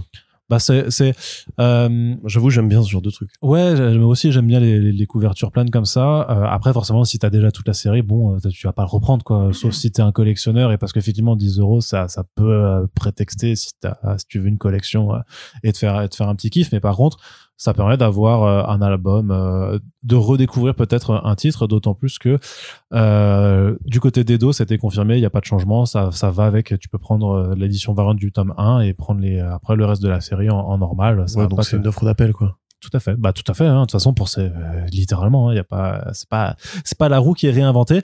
Donc dans les choix, Corentin, je vais te dire les titres qui sont annoncés et tu diras. Je l'écris pas à chaque fois, dis rassure-moi. non, Ok. non, non. Pour pour le coup, euh, euh, on a on a fait tout tout tout plein d'articles ou de podcasts en général pour parler de ces séries déjà, je pense. Mais euh, tu fais euh, euh, très bien. Enfin, Ouais. bien, très bien, et, euh, et maqué, et maqué. Ok, d'accord. Bah, je pense pas qu'il y aura un nom forcément parce qu'elles sont toutes quand même plutôt plutôt cool. Mais euh, si t'as un nom euh, vraiment, tu me dis. Alors, t'es prêt? C'est le jeu. Vas-y, hein. vas-y, vas-y, vas-y. Top. Saga tome 1, Très bien, Southern Bastards tome 1, très bien, New Burn tome 1, bien, Black Hammer tome 1, très bien. Little Monsters tome 1. Maquet. Ah ouais? C'est la... pas, j'aime pas. C'est trop répétitif. Mais bref, peu importe. Bah non, mais Maquet c'est encore mieux, c'est le meilleur. Ah bon, d'accord. Bah, Maquet, enfin, Corentin. bah, lui, non. Non. coup, ce sera Ah mon ouais. nom de, de la sélection. Black Monday's Murders tome 1, Hmm, bien, Something is Killing the Children tome 1, très bien, Crossover tome 1, bien. The Weatherman tome 1, Hmm, Bof, moi, je me disais. Il paraît que les gens aiment bien, donc bien, on va dire. Ça va faire plaisir. et, euh, et The Department of Truth. Très bien. Extra... Maquet. Maquet. Maquet, pardon. Putain, mais t'aurais pas. Moi, j'aurais pu mettre Maquet pour Saga. Mais j'avais pas compris que c'était le Maquet, euh, bah, bah si. Mais non, mais, mais je sais pas. Bah, Maquet, non, ça veut dire mais quoi? Mais non, ça veut dire Maquet, mais Maquet, t'es formidable. D'accord. C'est ça que t'avais Tu dit. qu'on recommence Bon, donc, enfin, grosso modo, tout est bon à part euh, Weatherman et euh, Little Monsters. Mais ce n'est qu'à mon avis, je trouve, c'est super bien pour vous. hein. Non, je trouve- moi je suis d'accord avec toi sur le fait que Little Monsters c'est pas la meilleure proposition de Jeff Lemire. Bah, et de Descender de- aurait fait plus de sens. Ouais, mais Descender ils l'ont proposé, euh, ils l'ont fait en grand format, donc ça a Ouais. pas trop de sens. C'est vrai. Tu vois, là c'est des titres qui pour l'instant sont sont parus que dans le format normal et qui ont pas forcément vocation à, à être adaptés Mm, mm, en mm. grand urban pour le moment. Et surtout que bah c'est des séries qui a priori bah, euh, vont peut-être avoir des suites parce que le, ils ont annoncé que The Weatherman, euh, le, le Oui, troisième tome, arriverait en fin d'année. Et ils ont, ils ont mentionné qu'ils attendaient des nouvelles sur certains autres titres. Euh, C'est vrai que notamment Black Monday Murders, euh, on aimerait bien que, que Tom Cocker euh, puisse poursuivre les dessins d'une Mhm. série qui est effectivement toujours en pause. Mais j'imagine que s'il est là, c'est qu'il y a peut-être un, un petit espoir à se faire de, de ce côté-là. Bah, une cover nue de Department of Truth, moi, ça me dirait bien, tu vois. Ouais, trouve qu'elle est super chouette, Bah celle qu'ils ouais, ont ouais. choisi. Ouais, non, elles sont, elles sont vraiment cool. Les, les visuels sont cool. D'ailleurs, c'est Cliff Chang sur la couverture du Weatherman. Donc, euh, c'est, euh, c'est plutôt sympa quand même aussi euh, sur la, la couverture tu vois. Ah ouais, elle est jolie, ouais, c'est vrai. Ouais, tu vois. Donc, d'un coup, là. Bah, ouais, Ah, saloperie de Cliff Chang. En plus, Pourquoi es-tu si fort? En plus, t'es chez Weatherman, c'est vraiment cool, je trouve. Mais bon. Bon, franchement. Allez, Ne donc me voilà. lance pas parce que je vais, je Oui, vais oui, des oui, gens encore et j'ai pas envie de. Très bien, très bien. Donc ça arrive là euh, ce printemps. J'imagine que vous aurez des, euh, il y aura des op dans les librairies euh, qui, qui feront, qui feront tout ça. Et puis voilà, bah c'est quand même des titres dans, dans alors, 8 sur 10 on va dire, au moins recommandés par First Print, voilà, pour euh, Ouais. recommandé par Corentin. Voilà. Et donc, euh, bah, on, a- on espère que ça incitera des personnes à aller les découvrir parce que bah, faut lire des comics indés, c'est cool. Mais oui, c'est mieux que les super-héros. Ah, alors parfois il y a des indés qui sont moins bien que des titres de super-héros quand même. Bon, là, quand même. Dans la liste, ça va. Bah ça dépend du titre de super-héros, mais euh, Genre par entre exemple- un James Tynion for super-héros et Department of Truth. euh, je pense Bah qu'il y a non, mais pas- non, mais là il y a pas photo. Même Something, hein, c'est très bien, Something. Mais non, mais par exemple euh, The Terrifics de Jeff Lemire, je prends, bah je prends Little Monsters, tu vois. Oui, Alors que Swamp Thing, alors que, alors, alors Swamp Thing Green Hell, là je prends. euh, Oui, mais la- Green, Green Arrow, Jeff Lemire ou Little Children, euh, je- Little Monsters, je prends Green Arrow. Bah bien sûr. Et oui. Animal Man aussi, d'ailleurs. Oui, oui, tout à fait. Non, mais tu vois, ça que ça, ça peut dépendre. Oui, ça, peut, vrai. ça peut dépendre.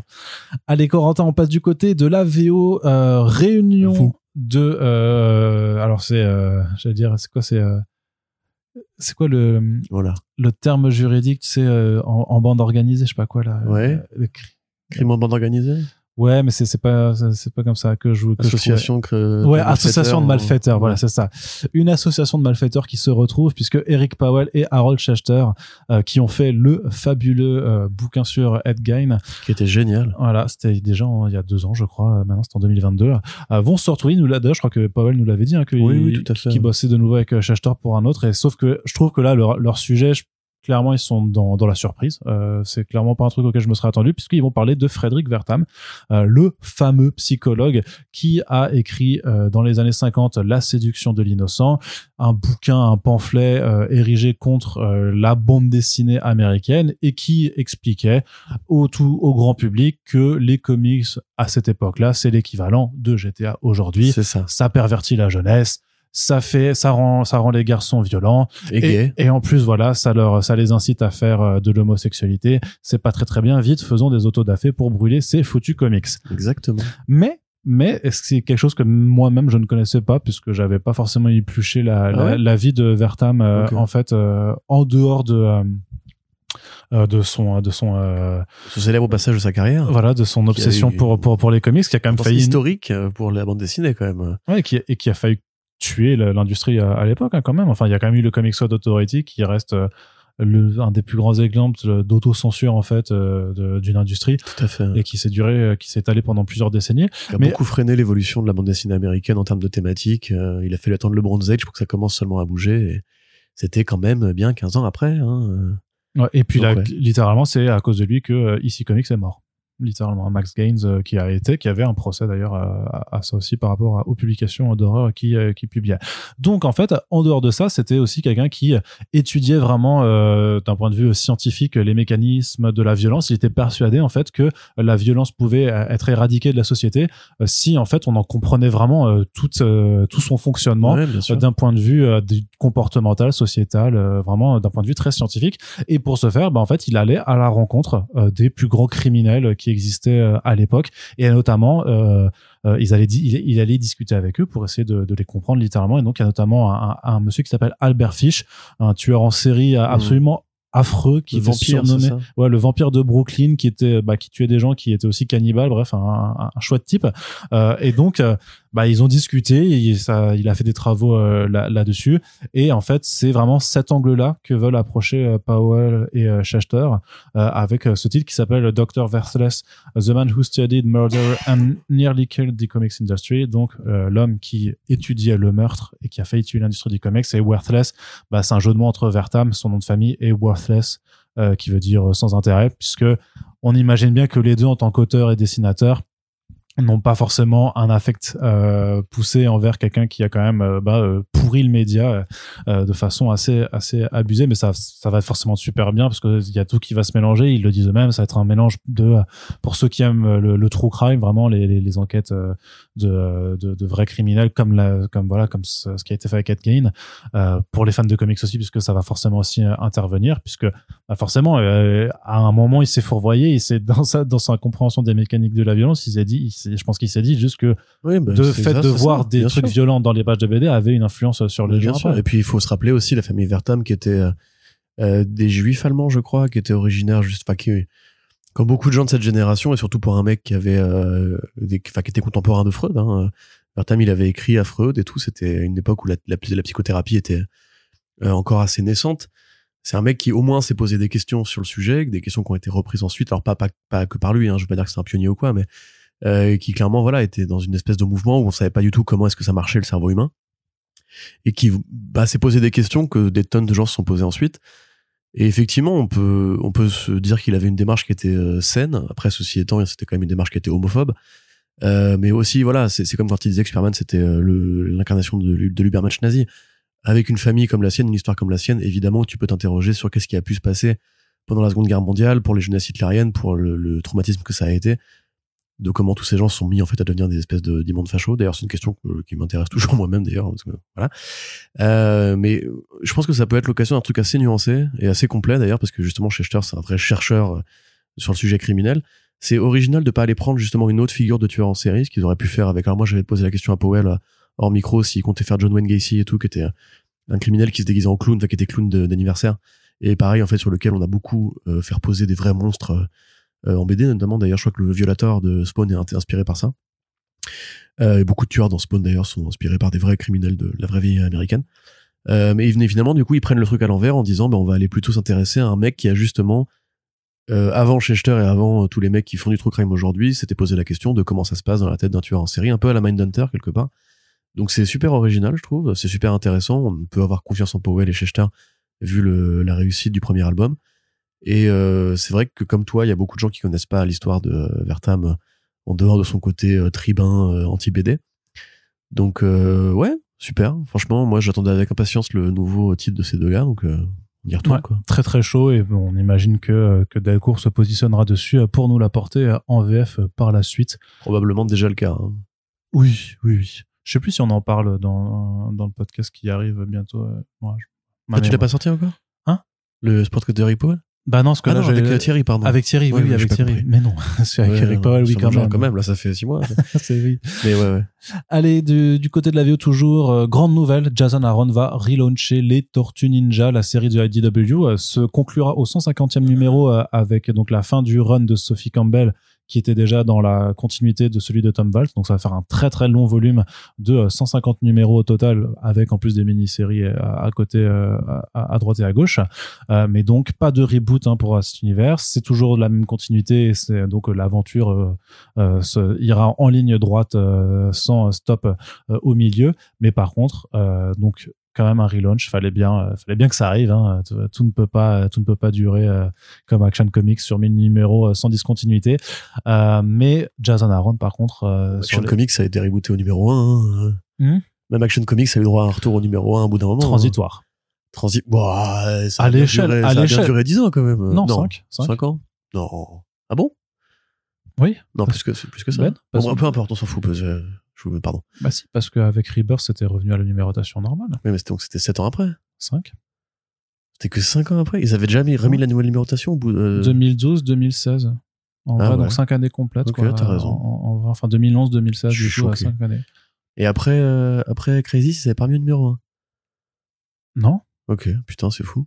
Bah, très bien, Bah bravo non, Action non, non. Comics pour cette longévité exceptionnelle. Non, non, ouais, et c'est- et c'est 5 ans sur, du coup, euh, bientôt euh, 90 années Ouais, euh, de raison, publication. Donc, en vrai, Après, les Tortues, c'est plus récent. Il y a Oui. eu 40 000 numéros 1. Bien parce sûr, y a eu bien 40 000 sûr. volumes. Mais, euh, mais quand même, c'est la question, c'est est-ce qu'on aura le Jason Aaron euh, de Thor ou le Jason Aaron des Avengers? Parce que c'est là que ça ouais. va vraiment être crucial de savoir le, le- lequel on se retrouve. Bah ouais. Parce que ça va, ça va forcément, euh, parce que le potentiel est mort, est monstrueux. Jason Aaron, c'est un très bon scénariste. Il a été capable justement en super-héros, il a pu faire des merveilles. En indé, il est aussi largement capable d'en faire. Hein, Thousand Bastards. euh, Ouais, et encore, ça fait quelques années que c'est plus aussi fort qu'avant. Voilà, la série, espèce de rom-com qu'il fait dans le monde apocalyptique, là. Ah, t'aimes pas Once Upon a non, Time c'est c'est bien. at the End of non, the non, World? c'est bien, c'est très bien, mais c'est c'est pas Savant Bastard, c'est pas Scalp, c'est pas même The Goddamn. Oui, attends, c'est Moi, ça fait quelques Scalp, années que, que ça me, ouais, ça me, ça me chatouille plus comme avant, quoi. Attends, mais Scalp, il faudra qu'il le fasse en Urban Nomad. Et bordel même Savant. Bastard, c'est pas fini, je crois. Non, non, je- non, non, toujours pas. Bah alors, euh, Bah, j'en espère qu'il va pouvoir s'y remettre aussi. Jason, alors. Mais, oui, c'est surtout, t'as, mais t'as pas moi, entendu, je- t'as pas entendu ce que j'ai dit que Scalp, faudra le mettre en Urban Nomad pour le coup. Ah bah bien sûr, Ça, évidemment. de toute façon, lisez, li- franchement, si vous nous écoutez, vous n'avez pas encore commencé Scalp, lisez Scalp. C'est la meilleure BD de Jason Aaron.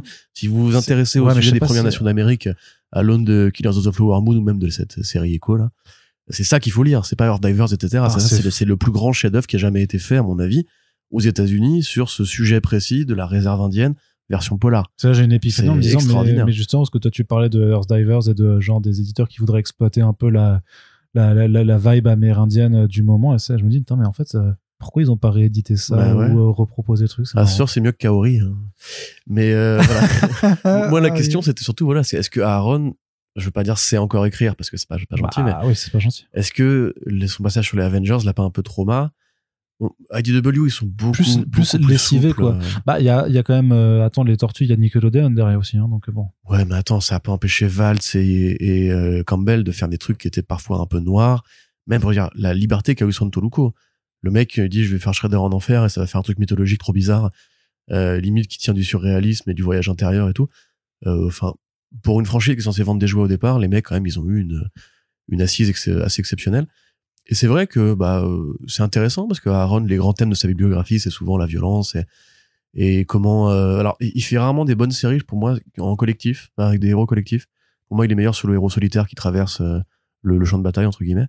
Mais ça peut être super intéressant parce que voilà, c'est l'occasion de faire un truc un peu martial, un peu brutal à mon avis. Enfin, j'espère. Et il faut voir dans quel état Campbell laisse la série aussi, hein, parce qu'on sait pas quel va être le nouveau statu quo et compagnie. Limite, je l'aurais bien vu faire des volumes dans l'univers l'astronaut, tu vois, euh, sur euh, pareil un guerrier solitaire euh, dans le monde post post apo, ça aurait pu être intéressant. Mais en tout cas, grosse prise pour IDW, euh, parce que Aaron, c'est pas n'importe qui, hein, même si on n'aime pas ses Vengeurs, c'est une série qui s'est très bien vendue et, et qui a duré pareil pendant voilà euh, 100 numéros, non? Non, non, c'était euh, 65. Tout ça En bimensuel. Avec un rythme soutenu et sachant que 65 sur la série régulière mais après t'avais aussi euh, Avengers Forever à un moment euh, et t'as Oui, eu quelques oui, numéros raison, en plus tu vois donc en vrai le run au total je pense qu'il est assez proche des 80 numéros C'est marrant d'ailleurs parce que quand tu le relis aujourd'hui, tu vois que ça commence pas si mal avec le Celestial qui, qui Ouais. voilà, et tout. Et puis tu lis trois arcs plus tard et tu dis voilà, c'est de la merde. Et donc euh, voilà, moi j'attends un petit peu au-delà parce que j'aime bien les tortues et je suis content que la série euh, revienne au numéro 1, crée un palier parce qu'effectivement on a eu tout, on a eu tout ce qu'on voulait. Voilà, et puis on voit clairement qu'une nouvelle ère euh, commence. Là, on est très très loin du postulat de départ. Donc euh, c'est très cool pour ça, mais c'est vraiment moi la question, c'est est-ce que Aaron saura encore me régaler sur du super héros entre guillemets? Je, je- pour moi, les, tortues ne sont pas du super héros, c'est autre chose. Mais c'est vrai que c'est plus proche des codes des Vengeurs que des codes de Savant Bastards. Donc euh, ouais, c'est un vrai point, d'interrogation. Donc il y aura une première histoire, un petit prologue qui sera dans le numéro FCBD en mai 2024 et la nouvelle série démarrera en juillet après un one shot en juin. Donc ça, bon, les plans de publication un petit peu habituels hein, quand il faut évén- événementialiser un petit peu euh, ce genre, euh, ce genre de lancement, sachant que le FCBD il y aura aussi en fait euh, le numéro euh, secret de DC pour leur prochain méga event euh, euh, de l'année euh, qui est euh, 30 years in the making. Donc bien euh, sûr. fait évidemment. depuis Non, non, 94. 80, 80 ans dans, le- dans le making. hein, Non, non, mais non, pour le coup, c'est vraiment 30 ans de, en making, donc ça renvoie l'année 94 et euh, 94, c'est Zero Hour. oh non, non. Ah, je sais pas, mais après, Non, après, c'est aussi, euh, il y a aussi, euh, non, non, mais il y a aussi, attends, il y a aussi la conclusion de Reign of the Superman et il y a aussi euh, Emerald Twilight quand euh, Al Jordan pète un câble et que Kyle Reiner Ah. euh, le remplace. Ça par contre. Pourquoi pas. Donc je me, mais après je me dis entre les trois, entre les trois, euh, je sais pas si après c'est peut-être autre chose, hein, peut-être qu'ils vont faire référence à un truc plus obscur, tu vois. Mais je me dis en même temps, si tu fais un renvoi à Reign of the Superman euh, pour installer un prochain truc sur Superman en 2025, vu qu'il revient au cinéma, tu vois, je me. Ah, nostalgie. Mais euh, ouais, cool. Euh, bon, on verra bien, mais Zero Hour, non. Mais ils ont fait en plus. Moi, je crois même qu'elle est plus canonique, cette espèce de fausse crise. si, si, si, si. franchement, quel. Enfin, Il y a pas eu un Zero Hour 2 en plus? Je Non. sais pas. Là, Je j'avoue, me là, rappelle- tu- là, je me rappelle plus, mais il me semble qu'il y en a, qu'il y a eu une suite à ce truc. c'était vraiment pas incroyable. On, on parle. Il est temps de faire ce podcast sur les années 90. C'est pas la cet omnibus sur les années 90 Crazy, ça. d'ailleurs. Euh, mais donc, bref, voilà. À, à Aaron sur les tortues. Restons sur cette bonne nouvelle et oublions DC et les événements une seconde. D'autant qu'il y a de très bonnes séries chez DC en ce moment. Donc tout va bien. Ensuite, euh, Ed Brubaker et Sean Phillips Oui. qui se retrouvent encore une fois. Eh, Ils sont inséparables. bah oui. Un peu Euh, comme nous. littéralement. hein. Oh là là. Euh, bon anniversaire Arnaud en fait. On a fêté nos 10 ans il y a quelques jours, on a oublié de se le souhaiter. Voilà, ce qui est une bonne, euh, un bon résumé de notre relation. Présente-moi un peu le truc Houses of the Unholy. Euh, c'est l'histoire. Alors c'est plus dans un truc euh, ancré dans le réel cette fois. Euh, c'est l'histoire d'un agent du FBI et d'une nana qui a dans son passé été liée à une sorte de secte un, plus ou moins satanique euh, qui vont en fait se retrouver à enquêter sur euh, une série de, de, de meurtres dont euh, l'origine reviendrait justement à la grande panique satanique qui avait euh, suivi, je crois, la période du Son of Sam ou ce, genre de choses en fait où il y avait des tueurs en série qui se revendiquaient un peu de, de trucs euh, maléfiques. Donc euh, quelque chose qui va tirer dans l'histoire américaine, mais qui va plutôt, en l'occurrence, parler de tueurs en série, ce qui est quand même devenu un peu plus rare dans la bibliographie de Brubaker depuis quelques temps.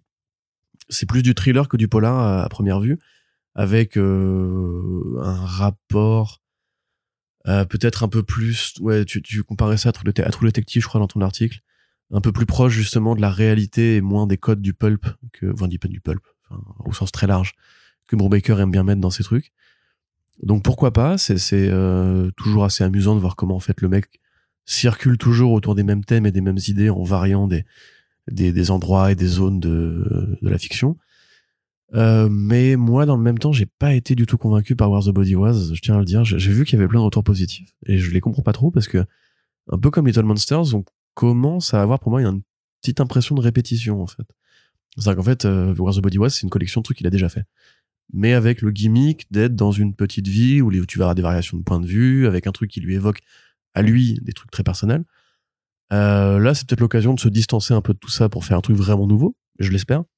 Mais en même temps, bah, c'est vrai que comme tu dis, inséparables, au bout d'un moment, ils ont fait un peu des tonnes, des tonnes, des tonnes de BD ensemble. Et peut-être que euh, ça ferait pas du mal à Brubaker d'aller retrouver Steve Epting ou de faire un truc un peu qui change, ou même avec euh, Jacob Phillips euh, au dessin, tu vois, pour euh, casser un peu la routine qui commence quand même à devenir un peu routinière. Donc on va voir, on espère, ce sera quand même bien dans tous les cas, ce- c'est c'est jamais mauvais, c'est juste peut-être pour les, vieux lecteurs comme moi ou comme je pense à Bigor aussi qui nous écoute pas du tout. Peut-être que voilà, il y a aussi une impression que le roman graphique, enfin deux fois par an, il faut aussi trouver de nouvelles choses à raconter. Et voilà. Et Surtout que c'est de l'album court en fait.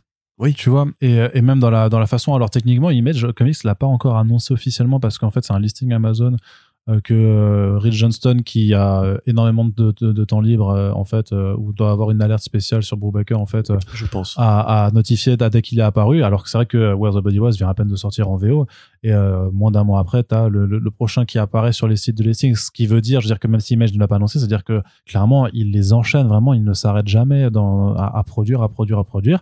Alors, très bien, parce que ça leur réussit, ça reste quand même des BD plutôt de bonne qualité, tout ça, il y a Bien pas de souci. ouais.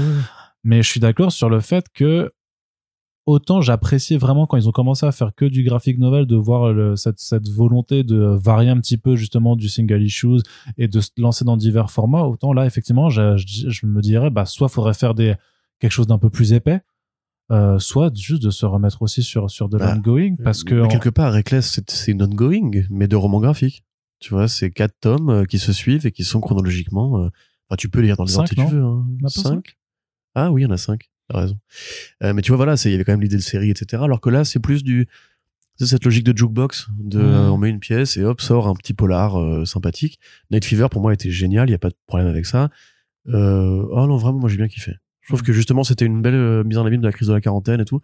Alors que là pour le coup, Where the Body Was c'est pareil, on sent le mec qui veut revenir à ses souvenirs d'adolescent. là, celui-là, justement, il paraît moins personnel. Et peut-être, justement, c'est l'occasion de tricher un petit peu. Mais c'est vrai que Pulp, il était très court. Et Where's the Body Was, il lui manque bien 50 pages. Même aurait pu être une vraie ongoing en numéro, tu vois, parce qu'il y a une logique de petite communauté euh, avec différents points de vue. Tu aurais pu faire un numéro, comme pour euh, Criminal, le dernier. Un numéro, un point de vue, un personnage. Et en fait, bah, quand tu le lis, tu dis, j'ai l'impression de lire du Criminal en accéléré, quoi.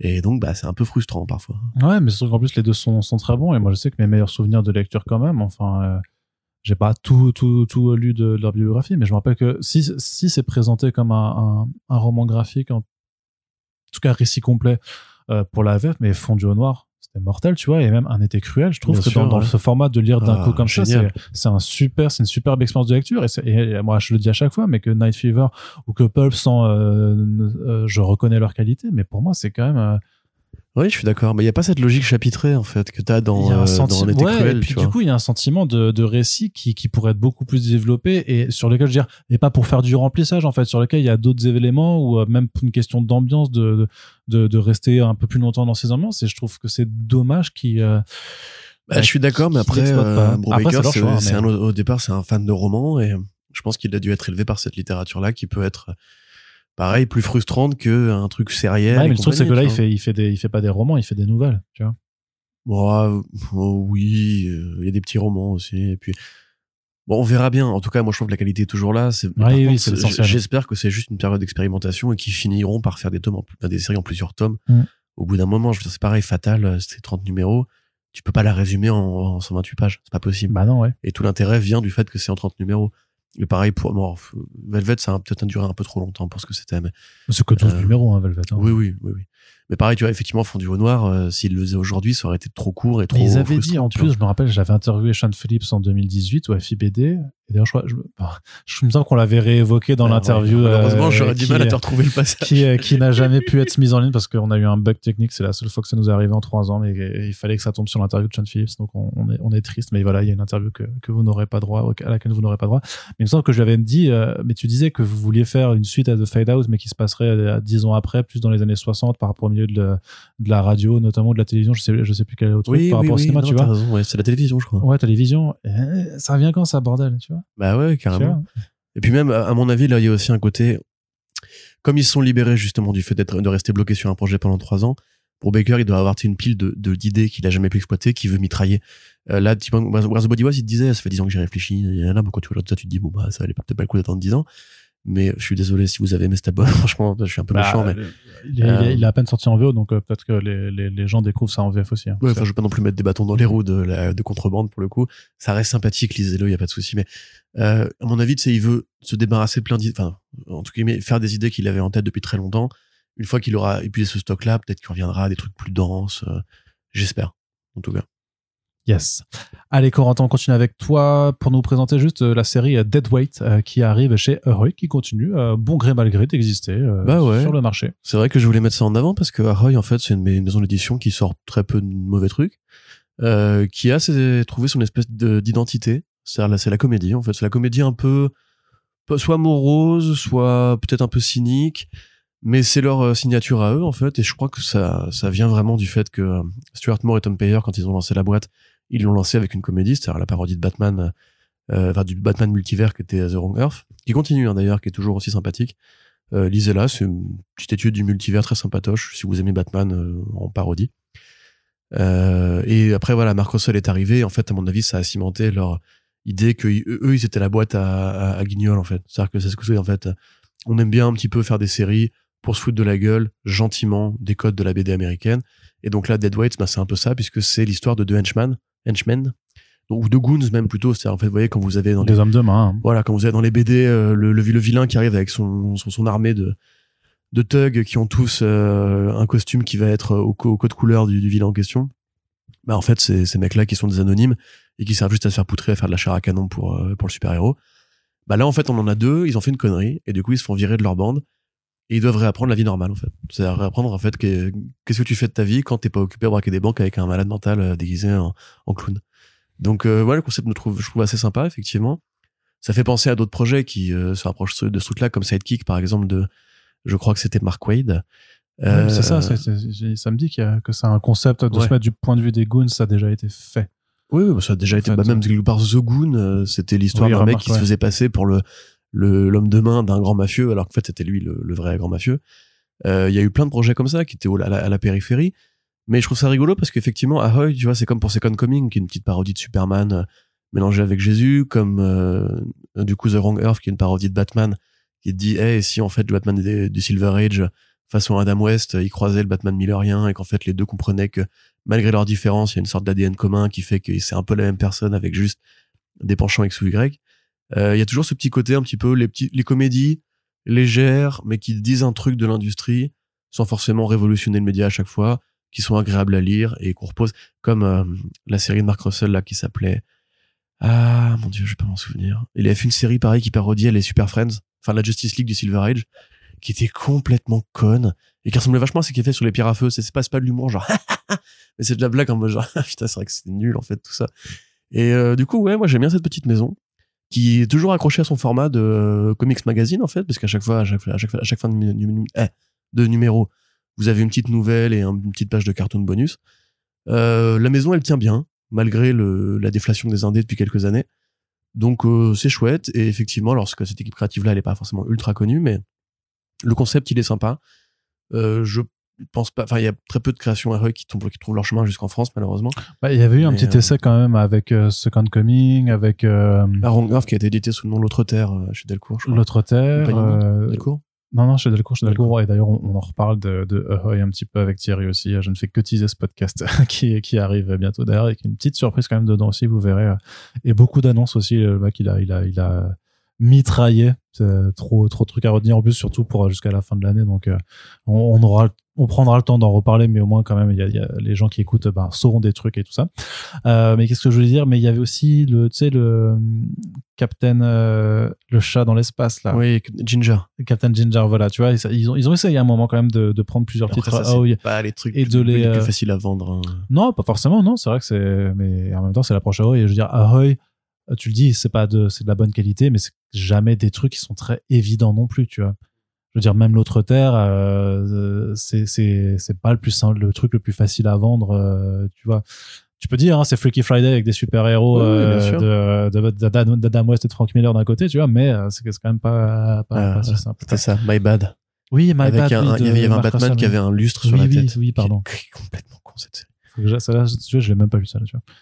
Donc, euh, donc, donc, faut que, faut que j'aime. Mais donc voilà, c'est vrai que c'est, euh, c'est bien, euh, c'est bien que ça existe. Et du côté des comics VO, on termine. D'ailleurs, on termine la partie comics avec la grosse nouvelle.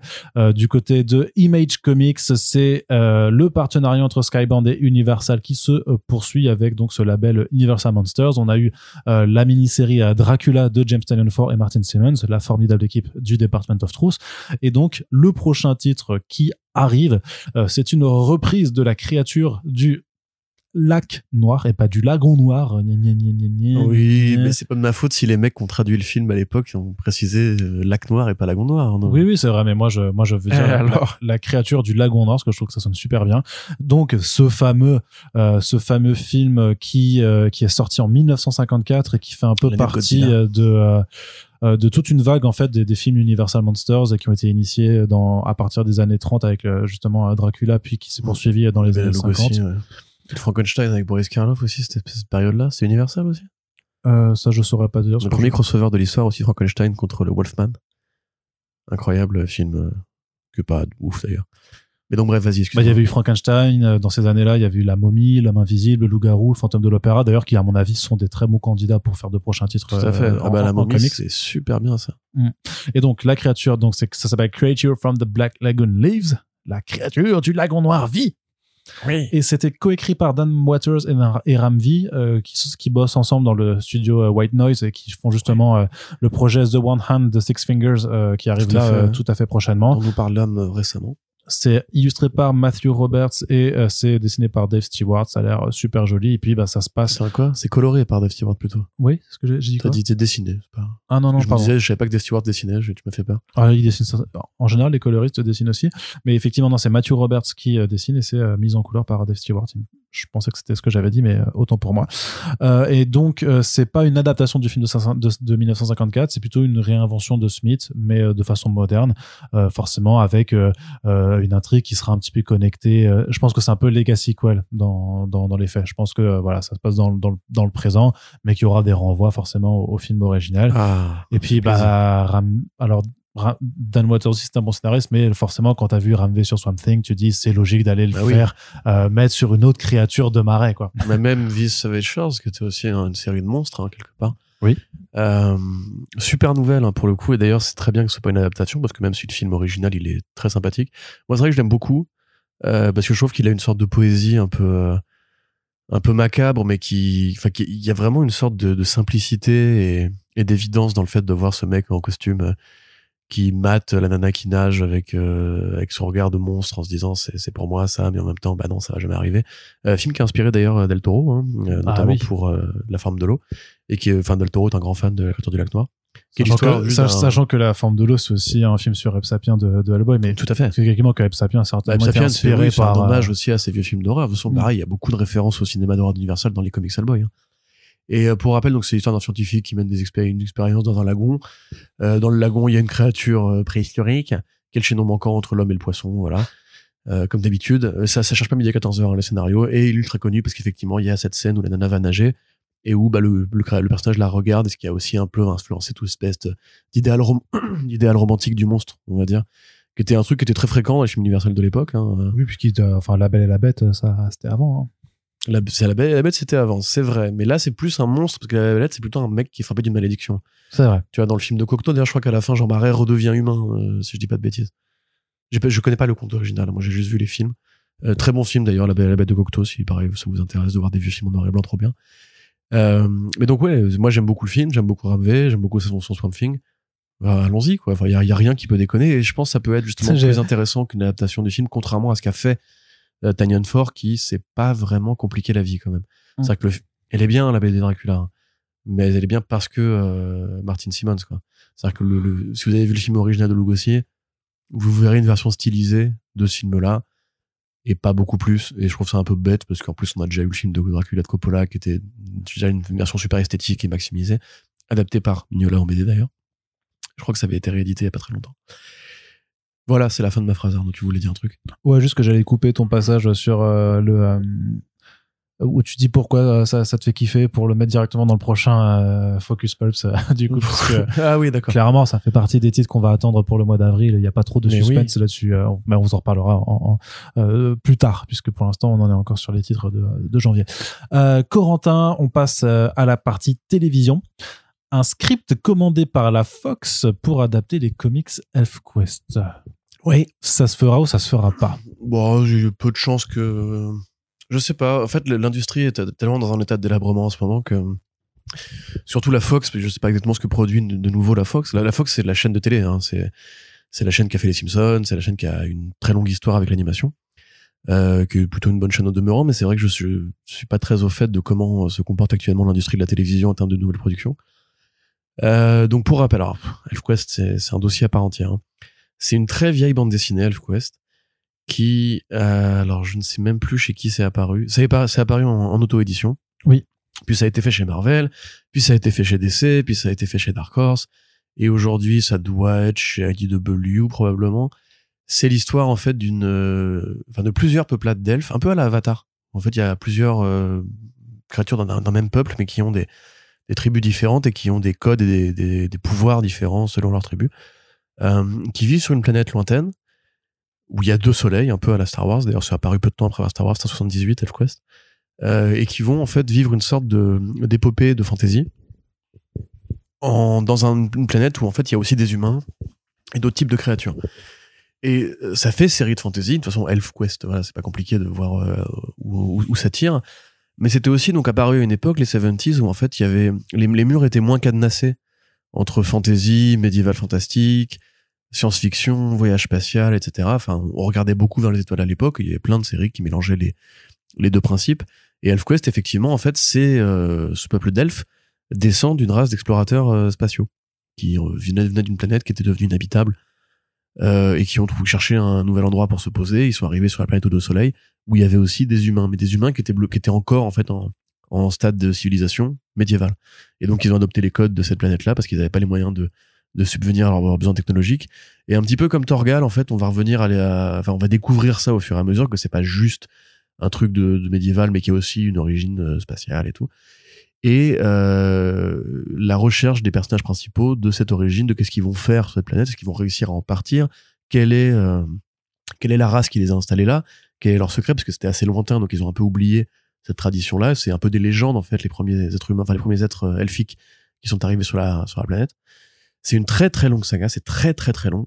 Euh, je... Non, c'est terminé pour le coup actuellement. Et voilà, moi je, je je suis pas du tout fan du style graphique. Cherchez ElfQuest sur Google et vous verrez si ça vous plaît ou pas.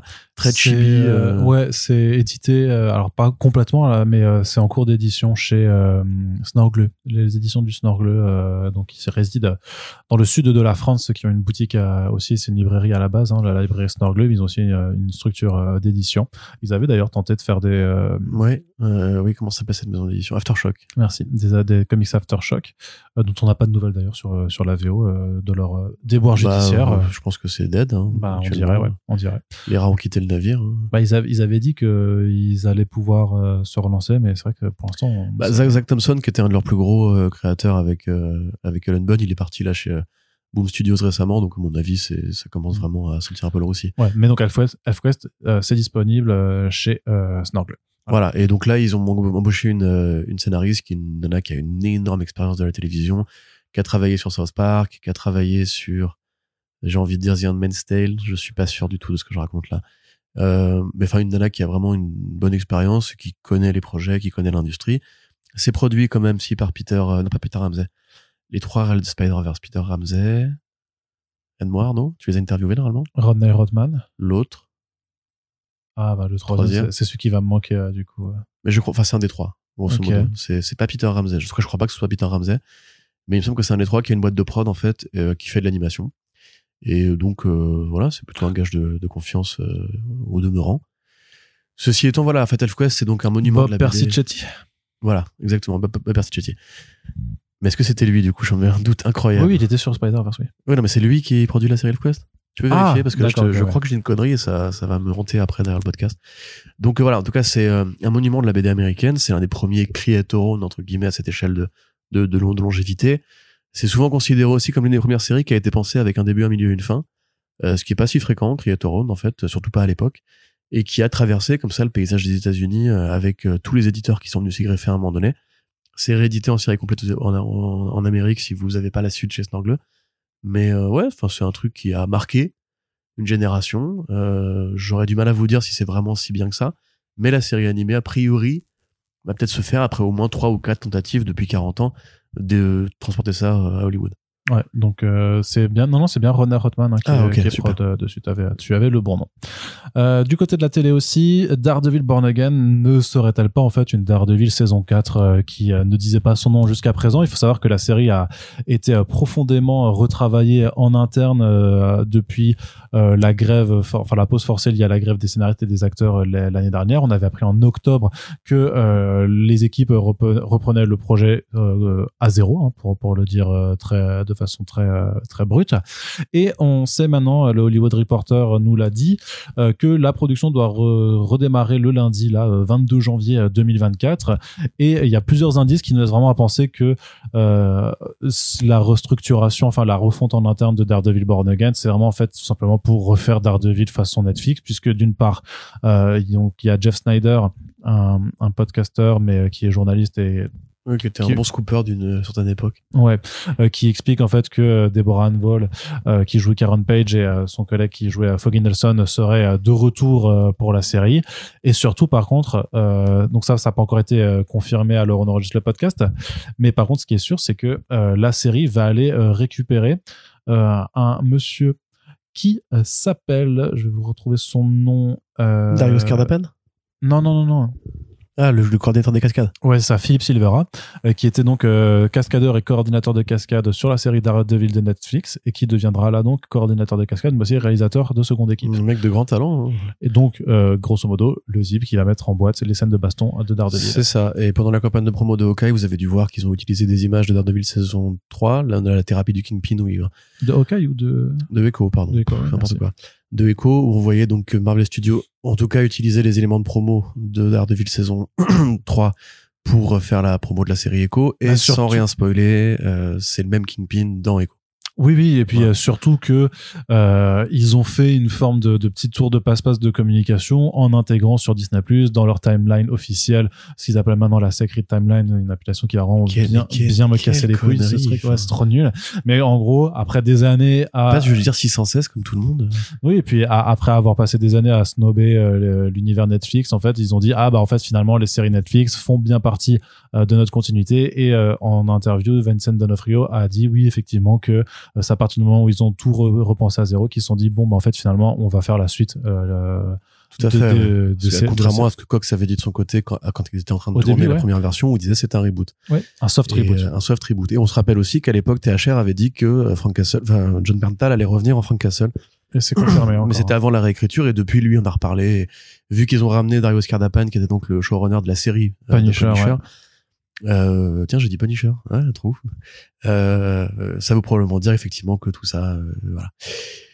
Donc tout ça veux- est en, bah, c'est juste que tout ça est en canon, mais après j'imagine qu'il y a des, des choses qui vont garder. Bah, les Defenders, je pense pas qu'ils vont les garder. Enfin, Il pourra faire revenir Christian Ritter encore. Christian Ritter, vois. ouais. Je- moi, je serais pas contre un petit recast de Luke Cage. Non pas que l'acteur était mauvais, mais il y a mieux à faire. Bah, il a dabé quand même. Hein? Il a dabé Il a dabé?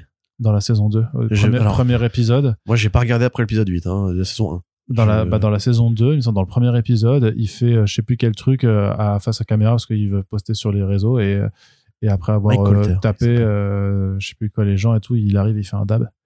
Ouais. Et ça, c'est le genre de choses qui C'est vieillit cool. extrêmement mal. quoi. tu vois, c'est genre de trucs, c'est comme faire le Gangnam Style, tu vois. c'est Ouais. Ou le Harlem Shake. Tu vois, Harlem- ah ouais, qui fait encore des Harlem Shake aujourd'hui Dénoncez-vous. Mais, Mais- euh, ouais. Mais voilà, et puis Finn, ils vont pas le, ils vont pas le, enfin, ils vont de toute façon, ça, je pense que s'ils feront Iron Fist, il sera asiatique. Parce qu'il sera accusé d'appropriation culturelle, mes couilles. Et euh, enfin, il y a- une, vérité hein, là-dedans, mais c'est juste que bon, moi je trouve ça bizarre, mais parce que c'est quand même un personnage qui est connu en comics, puis c'est comme ça. Batman il fait du kung-fu aussi, hein, c'est pas non plus. euh, Mais bref, euh, et surtout dans les comics, ils ont changé Iron Fist, ils ont retiré les pouvoirs d'A- Danny Rand, d'écrire un nouveau personnage qui n'a pas eu droit à une série à lui pour l'instant parce qu'il est pas intéressant. Euh, mais euh, non, je Oui, non, mais c'est les aléas du- de, de cette méthode. faut en fait, assumer, euh. créer de nouveaux personnages et populariser-les, ne, ça sert à rien de se dire que maintenant, les fans d'Iron, de, de Danny Rand n'auront plus droit à de nouvelles histoires. C'est un peu curieux, quand même, je trouve. Ouais. Euh, mais bref, peu importe. Donc ça, je pense que pour le coup, Finn Jones, c'est, c'est out. Et peu- probablement, probablement Mike Colter aussi, parce que là, ah, c'est compliqué sans spoiler Echo. Il y a une storyline des comics Marvel modernes qui va être utilisée soit avant Born Again, soit pendant Born Again. Et cette storyline se conclut par, sans spoiler, C'est trop du spoil. Je sais, je sais ce que tu vas dire.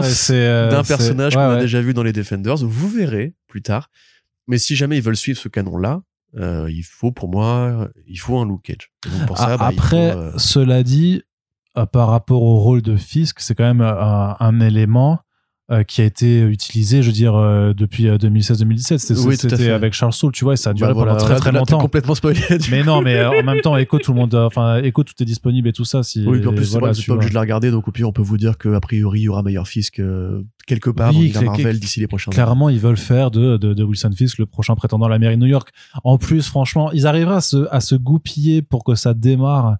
Euh, c'est con, hein, parce qu'avec les retards, je pense que s'ils voulaient aller dans cette direction, euh, si Daredevil Born Again faisait cette histoire-là et que ça sorte en 2024, pour coller avec le fait qu'ils vont vraiment élire aux États-Unis un Wilson Fisk euh, juste en version beaucoup plus bête, euh, ben ça, tu Oui, vois, il y aurait, y aurait moins un charismatique peu aussi, raccord, quoi, euh. et beaucoup moins charismatique, hein, c'est sûr. Mais tu vois, mais du coup, je pense que ça, ça, ça passera. Je pense ça- que Fisk, il lui défoncerait la gueule à l'autre trou du cul, là. Euh, pardon, c'est personnel. Mais pour moi, tu vois, dans ce cas-là, bref, tout ça pour dire, euh, oui, Born Again sera dans la saison 4. Ça me paraît évident aujourd'hui. Ça veut pas dire qu'elle sera aussi bien que les saisons précédentes. Euh, mais voilà, c'est peut-être aussi l'occasion de faire un peu de ménage et de se rappeler justement que si il y a meilleur Fisk, on remet New York en avant. Alors bon, ils ont Spider-Man, mais ça, je sais même pas quel va être l'avenir de la franchise, très honnêtement. Mais voilà, il faut repeupler New York, du coup. Euh, vu que Moon Knight n'est même plus un héros new-yorkais. Parce qu'ils ont eu cette super idée de crétin de dire évidemment c'est un héros londonien et rien à voir avec New York et les détectives. Euh, il faut qu'il faut créer de nouveaux personnages qui vont pouvoir habiller un peu cet univers-là. Kristen Ritter, tout, tout le monde en a un bon souvenir, pas forcément de la série, mais son interprétation était très bien. Était très Ouais. bonne. Puis elle Euh, colle phys- physiquement, elle colle super bien. mais même le, enfin, à- Tennant en Purple Man, c'était une super idée. Ouais, ouais, Euh, en fait, le casting était bon, mais, mais Cottonmouth, putain, mais la Cottonmouth première sé- était super bien dans Luke Cage aussi. Oui, c'est vrai. Euh, alors malheureusement, j'ai pas été au-delà de sa mort parce que quand Diamondback est arrivé, j'étais en mode genre bah non, je m'en fous, tu Mhm. sais pas jouer. Euh, alors que Cottonmouth avec son rire et tout, il y a vraiment une présence et tout. Donc il y a des éléments, bah, en l'occurrence lui il est mort, mais il y a des éléments à sauvegarder. Euh, Peut-être pas tous, mais à mon avis, ils ont créé le spotlight. C'est le moment de, de faire de nouvelles séries avec ça. Ils l'ont vois. tellement créé à l'arrache quand même, ça me fait trop marrer. Je serais pas étonné non plus si pareil, euh, une nouvelle Electra, ce serait, ce serait pas, ce serait pas étonnant, je pense. Ouais. Ou une, euh, une folie, folie de Marie. Bah, de toute façon, on sera forcément fixé au cours de l'année en cours, puisqu'avec le tournage qui va reprendre et tout ça, bah, on va forcément voir euh, ce nouveau pan d'univers. Apparemment, Echo, ça fonctionne bien. En tout cas, ça a dopé leur vue sur Disney Plus aux États-Unis pour justement pour les deux premières saisons de Daredevil, pour Punisher saison 1 et pour euh, Hawkeye aussi. Euh, Là, je pense que les mecs, ils ont quand même fait un, ils ont eu Ah un, ouais. un sursaut de, de, de gap créatif. Ils ont fait, qu'est-ce que c'est que cette merde? Et euh, voilà. Mais, mais quand Du coup, même. ça a écœuré les Ouais, gens après. ouais, c'est ça. Ils ont fait, bah, attends, mais ils ont, non, mais t'imagines, tu regardes les deux saisons de Daredevil pour dire, ah putain, j'ai bien aimé le, le fisc, euh, le fisc. Euh, J'aime bien le fisc. J'adore le fisc. J'adore l'URSSAF, Ah, euh. Ah, si tu veux. C'est- méga sûr. Ah, j'ai déclaré mes impôts. Me faire taxer de 24,2%, là, ça me fait. Putain, il faut que je fasse ma déclaration là. Mais euh, Ouais, ouais. ce que je veux dire, tu, tu regardes les deux saisons de, de Daredevil, tu fais, ah ouais, putain, Wilson Fisk, euh, de ouf et tout ça, puis paf, tu passes sur la version OK, tu fais, eh, Ouais. Et Ce qui est horrible, c'est que lui, il joue toujours aussi bien. hein. C'est juste la caméra qui est en mode, euh, bah, j'ai pas envie. euh. Mais comme pour Echo. Ouais, et puis même ce qu'on lui donne à faire dans Hawkeye, ça fait pitié, quoi. Et puis, Ouais. et puis même si, même s'ils disent, ouais, mais euh, la chemise hawaïenne, c'est lui qui Ouais, c'est un voulait. hommage à Gabriel un hommage, je sais pas quoi, de ça. Vas-y, nique ta race, Ah, mais c'est pas, bon, c'est ça, il s'habille en blanc, c'est le Kingpin. Non, mais C'est tout. Non, mais c'est juste même qu'il l'apporte, il l'apporte tellement mal. Il a pas du tout. Non, mais en plus, t'as un truc dans Daredevil, il a la même chemise répétée 25 000 fois, c'est tout un rituel et tout. Enfin bref. Ouais. Mais on va bientôt en parler de Oui. la série Echo et de la série Hawkeye aussi. euh, oui, et- Très, dans très peu de temps, il faut qu'on termine ce podcast d'ailleurs. oui, donc un trailer pour la série Zorro de Prime Video. Solo. Euh, Un caballero que Ah non, aparece ça fait, la c'est- tu noche. sais, tu fais, euh, paparayo, paparayo, paparayo, paparayo. Don Diego, si, c'est le capitaine Molastario. Quoi? Qu'est-ce qu'il a fait? Il a enfermé Don... Qu'est-ce qu'il fout avec les clés de mon cheval? Franchement, c'est génial. Donne le papier, merde. Ouais, ouais, bon, bref. Donc, le, euh, Que vous êtes Zorro. bon, Zorro. Et Je ne supporte pas le mot Arnaud, Arnaud, il faut qu'on termine ce podcast. Alors, je vous accompagne. Non, toi, tu restes ici, tu fais la vaisselle, tu laves les toilettes. C'est une injustice. Donc, voilà, sketch de François Pérus sur la série Zorro euh, de Guy Williams. Euh, la série Zorro, donc, on rappelle qu'une production espagnole euh, qui, ça va s'adresser en priorité au marché hispanophone, voire même exclusivement, hein, parce que euh, nous, on a, on a, alors c'est moi, c'est ma faute, hein, on s'en est pas aperçu jusqu'à récemment, mais en fait, Prime n'a pas acheté les droits pour le, euh, la diffusion mondiale, mais précise, parce que Prime ne produit pas la série, il la diffuse, euh, mais précisément pour les marchés euh, hispanophones et euh, portugo, lituanophones, je crois qu'on dit. Enfin, les gens qui parlent portugais et brésilien. Donc ça, ça veut dire euh, Espagne, Andorre, Mexique, Amérique du Sud en général, et Brésil, Portugal. Donc nous, en France, euh, alors qu'on est un pays frontalier et que la plupart des gens prennent espagnol LV1 au collège, Parce que euh, c'est on vachement mérite cool pas que que l'allemand. Zorro ouais. est pas connu en plus en, en France, personne connaît Zorro, tu vois. Mais tu sais, je me faisais la Euh, réflexion, on en avait déjà parlé dans le podcast, mais moi, je les lisais, les romans euh, de, du créateur de bien euh, dans Folio, ça a Folio été édité Jeunesse. en France. euh, euh, Enfin, je veux dire, la série de Guy Williams, justement, enfin, avec Guy Williams, elle a, elle a bercé des générations entières. Enfin, je veux dire, le Zorro moustachu années 90, tout le monde le connaît, Monastaro, tout le monde le connaît. C'est super bien cette série d'ailleurs, franchement, je l'ai mais sur, mais sur les commentaires, la, la, la news sur Colisog a percé, pour le coup, euh, celle-là, vraiment. Et t'avais plein de gens aussi qui disent, mais pourquoi refaire Zorro maintenant Mais- Qui sait que ça intéresse Elle, elle a ça percé parce que le personnage de Zorro est très populaire en France. Et puis Peut-être. même, ouais. je veux dire, Batman, Zorro, il y a pas un petit lien qui clique là. Enfin, Non. euh, Quoi? Après, c'est aussi peut-être, je sais pas, je trouve il y a un autre diffuseur qui se positionne dessus. Hein. Oui. Mais bref, bon, parlons du trailer en l'occurrence. Mais je trouve ça quand même très curieux. Bah, ils disent que c'est parce que, vu que la France a son propre projet de série, ils veulent pas forcément cannibaliser. euh, Mais on est littéralement, le- enfin, on est un pays frontalier de l'Espagne. On a des liens avec l'Espagne. Euh, Enfin, je suis quand même le pays frontalier de ton pays. Je veux dire, il y a littéralement l'une des quatre euh, tribus entre guillemets espagnoles, les, les Basques, qui courent avec la France aussi. Hein. On a une, un historique commun en Europe. Enfin bref. Mais du coup, elle a l'air bien, la série, euh, sur les visuels, parce que forcément. Parce que si j'en arrive à voir les séries allemandes, allemandes via Arte, je vois pas pourquoi on n'aurait pas les séries espagnoles. euh, Enfin bref. Elle a l'air sympa. Voilà. Elle a pas l'air bien. Elle a l'air un peu, elle a l'air fauchée. Ça, c'est sûr. Mais ils ont quand même envie de se donner un peu les moyens. Le plan avec Zoro au-dessus du feu. Il y a des explosions, il y a des, Non, mais il y a des. voilà, il y a des costumes, des valeurs de plan qui sont pas dégueux. On va explorer la Californie euh, pré-États-Unis. Euh, bon, Zoro n'a pas de moustache. Ça, c'est personnellement assez grave, je trouve. C'est n'importe quoi. Euh, c'est comme quand Deadshot, il a plus de moustache. T'es en mode genre, mais pourquoi? Il faut toujours qu'il ait une moustache. C'est le principe. Pardon. Ah, là, là, on, là, on te sent que vous avez Ah, mais une moi, là, colère. genre, voilà. vous avez une colère, colère, incroyable, ouais. Corentin. Oui. Euh, Les décideurs de la moustache, Arnaud. Mais euh, non, pour le coup, moi, je suis vraiment un très très gros fan de la série Guy Williams que je trouve vraiment formidable. La VF exceptionnelle d'ailleurs parce que la France c'est euh, doublé Zoro. Euh, le film aussi euh, de Martin Campbell qui était Martin Campbell, Martin, Martin Campbell, Martin Campbell, euh, qui était même merveilleux. Genre le film Zoro, le masque de Zoro, c'est un putain de chef-d'œuvre de blockbuster. C'est le Batman Beyond de Zoro euh, tel qu'il aurait dû être fait pour Batman. Et euh, très honnêtement, voilà, je vois cette série, je me dis c'est une prod européenne, ils ont pas les moyens d'Hollywood, mais quelque part c'est leur culture à eux. Euh, Zorro c'est un espagnol, c'est un hidalgo, euh, qui, enfin c'est un gentleman espagnol qui vient de, oui ça c'est ça hidalgo, c'est pas juste une, la mer de Paris, euh, qui vient donc de, enfin qui grandit en Californie, qui va en Espagne pour faire ses études, qui revient, il trouve le pays euh, à feu et à sang, euh, par un dictateur qui sera soit un commandant de l'armée, soit un, procureur, soit machin, etc. Et ben là, franchement, je trouve qu'ils ont l'air de viser assez large. On voit les tribus amérindiennes, on voit la place de, de l'église qui collabore régulièrement avec Zoro. Il y a l'air d'avoir des scènes de baston, des scènes d'épée, des cavalcades à cheval, le plan signature où il est dans le lointain, où il se met le Ouais. chapeau avec le, le, le cheval qui se cabre et tout. Voilà, ça ressemble à du Zoro, quoi. Hmm. Eh bah, euh, il y a moyen que ce soit mieux branlé que la série avec du jardin, qui a quand même l'âge de du jardin, euh, qui probablement fera les trucs de du jardin. Voilà, c'est au moins authentique. Je signe toujours mon nom à la pointe de l'épée. Après, après, moi, si genre euh, Alain qui a écrit la série euh, au service de la France et les films de OS 117 veut faire une série Zorro avec du jardin, je suis, je suis client. Il y a Mhm. moyen de se marrer. Comme on le sait, c'est facile à parodier. Zorro, Perus l'a bien montré.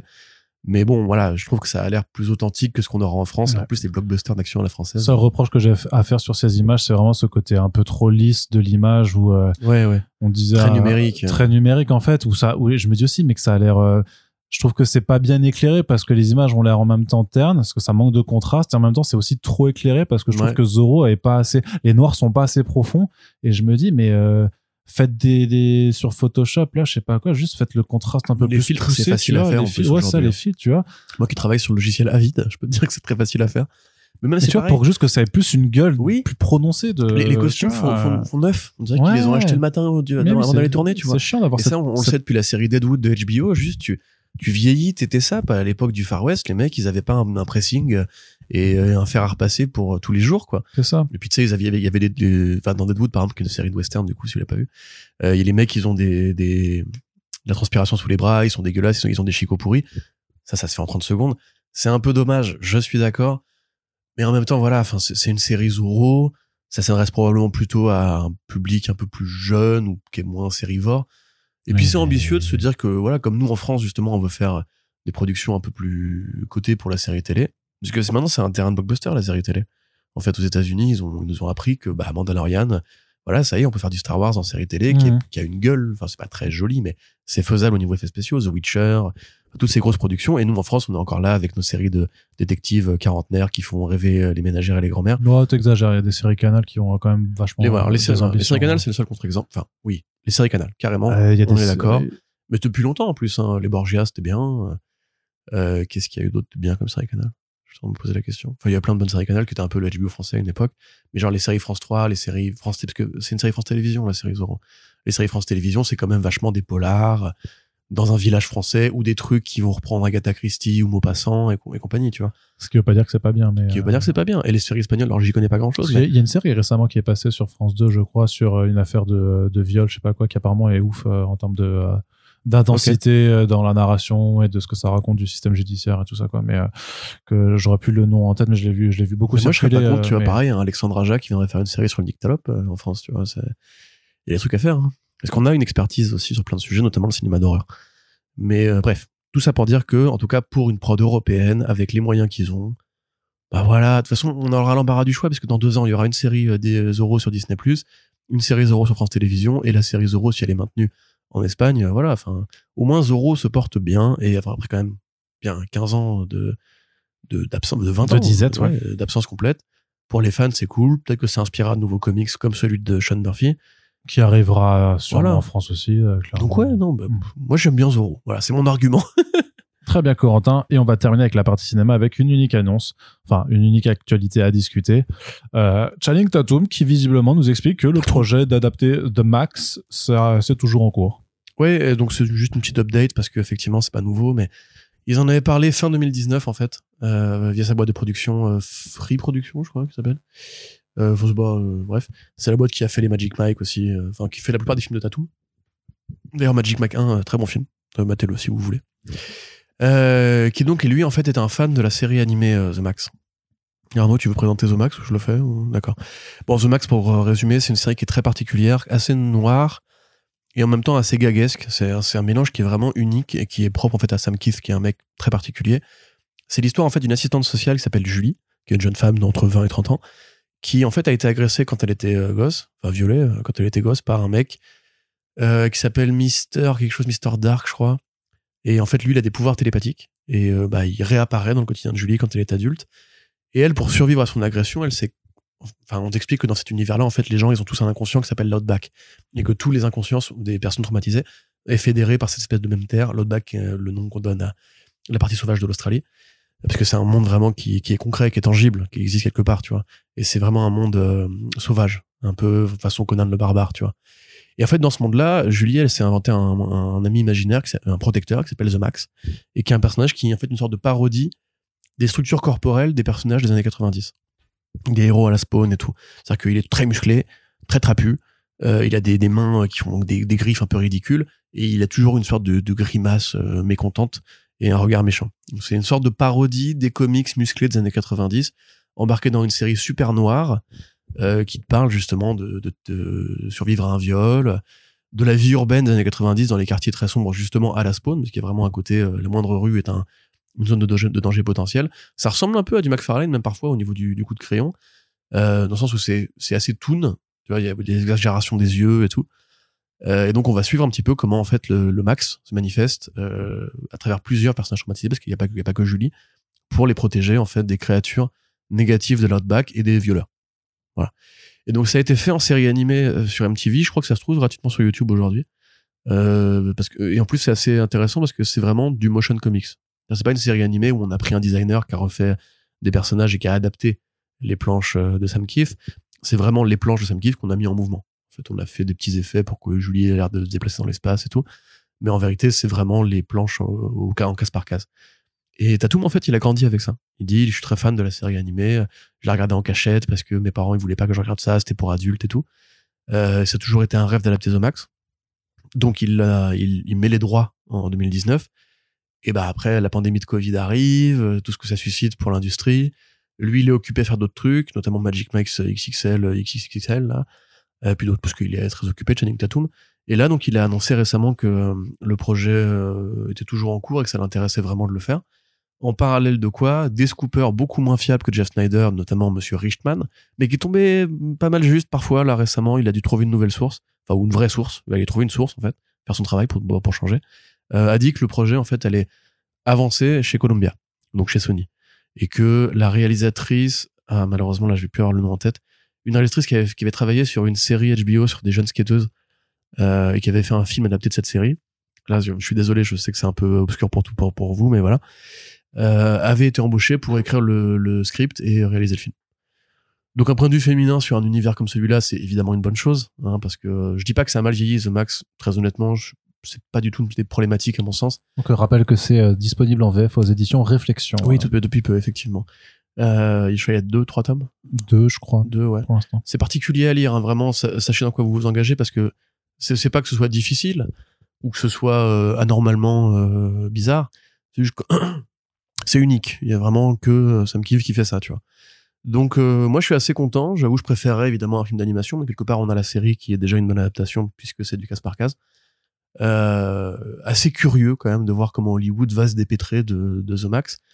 Et là, là, je vous incite à lire parce que c'est un monument de la culture bande dessinée américaine. C'est un truc qui est assez particulier. C'est même l'une des premières séries Image Comics des outsiders entre guillemets, parce qu'à l'époque Image avait été fondée par les pères fondateurs, donc les six membres originaux, qui faisaient leurs personnages et leurs séries. Et en fait, rapidement, il y a deux mecs qui sont arrivés, qui étaient Kurt Busiek et Sam Kiff, et qui ont été autorisés à faire des séries, en fait, chez Image, donc Astro City, Astro, City d'un côté et The Max de l'autre. Et c'est là qu'a commencé, en fait, l'idée qu'on pouvait accueillir des gens chez Image Comics pour faire des créations originales en leur laissant toute licence pour euh, inventer de nouveaux héros. Donc c'est même un monument à l'échelle de l'édition américaine. Et ben honnêtement, je je sais vraiment pas comment est-ce que euh, Tatum a réussi à convaincre euh, Columbia, si c'est le cas, de faire ce film, parce que le moins de producteurs qui tombent là-dessus, si les mecs qui sont frileux par rapport au côté euh, euh, oh là là, l'intelligence suprême, il faut pas la montrer en, gros, en gros monstre vert, il faut prendre un net béning parce que les gens ils vont, ils vont, ils vont décrocher. Là, quand même, on est sur un autre niveau de Zarbi. Et euh, pour conclure, il y a aussi un petit crossover qui est très sympathique entre The Max et Batman, qui s'appelle Arkham Dreams, qui justement montre bien le côté onirique et un peu psyché fracturé du personnage dans le présent aussi, et qui est très cool. Je pense pas que ça a été édité en VF, mais si vous pouvez le trouver, c'est vachement bien. Et je pense même pas que ce soit réédité en V aussi, parce que les, euh, les politiques, c'est ce que je, même ce que je disais par rapport à Spidey et Photonic en début de podcast, ça a quand même bien changé. Cette époque où justement, ouais, on s'autorisait à faire des crossovers de personnages. Là, c'est chez IDW, The Max, euh, qui récupère plein de trucs. IDW, ils sont assez marrants. Ouais. Et ben voilà, on en a terminé avec ce podcast, donc euh, c'est cool. On espère que ça vous a plu, comme d'habitude, que vous avez appris plein de trucs. Euh, et bah, sinon, si vous n'avez rien appris, bah euh, bravo, c'est-à-dire que vous êtes à fou aussi. si l'émission vous plaît, on vous le dit, hein, vous pouvez la partager sur les réseaux sociaux, faire tout ça, en parler autour de vous, c'est important. Il faut voilà, il faut que le podcast existe aussi et puisse bah, agrandir sa base d'écoute et ça ne se fera qu'avec vous, avec votre soutien et on vous en remercie. Vous avez également le Tipeee qui est ouvert et on espère tout simplement que vous serez là pour les prochains podcast puisque en ce début d'année, euh, on peut déjà vous dire que ça va être euh, intense, notamment euh, bah, toute la période FIBD, post-FIBD avec plein d'interviews qui vont arriver forcément. On imagine que vous n'aurez pas tout le temps d'écouter, mais on espère que parmi toutes les interviews qu'il y aura, il y en aura certaines qui vous passionneront aussi, qui, vous intéresseront. Et si vous arrivez à tout écouter, bah, vous êtes des chefs. Bravo à vous. Merci et à bientôt pour le prochain podcast. Salut.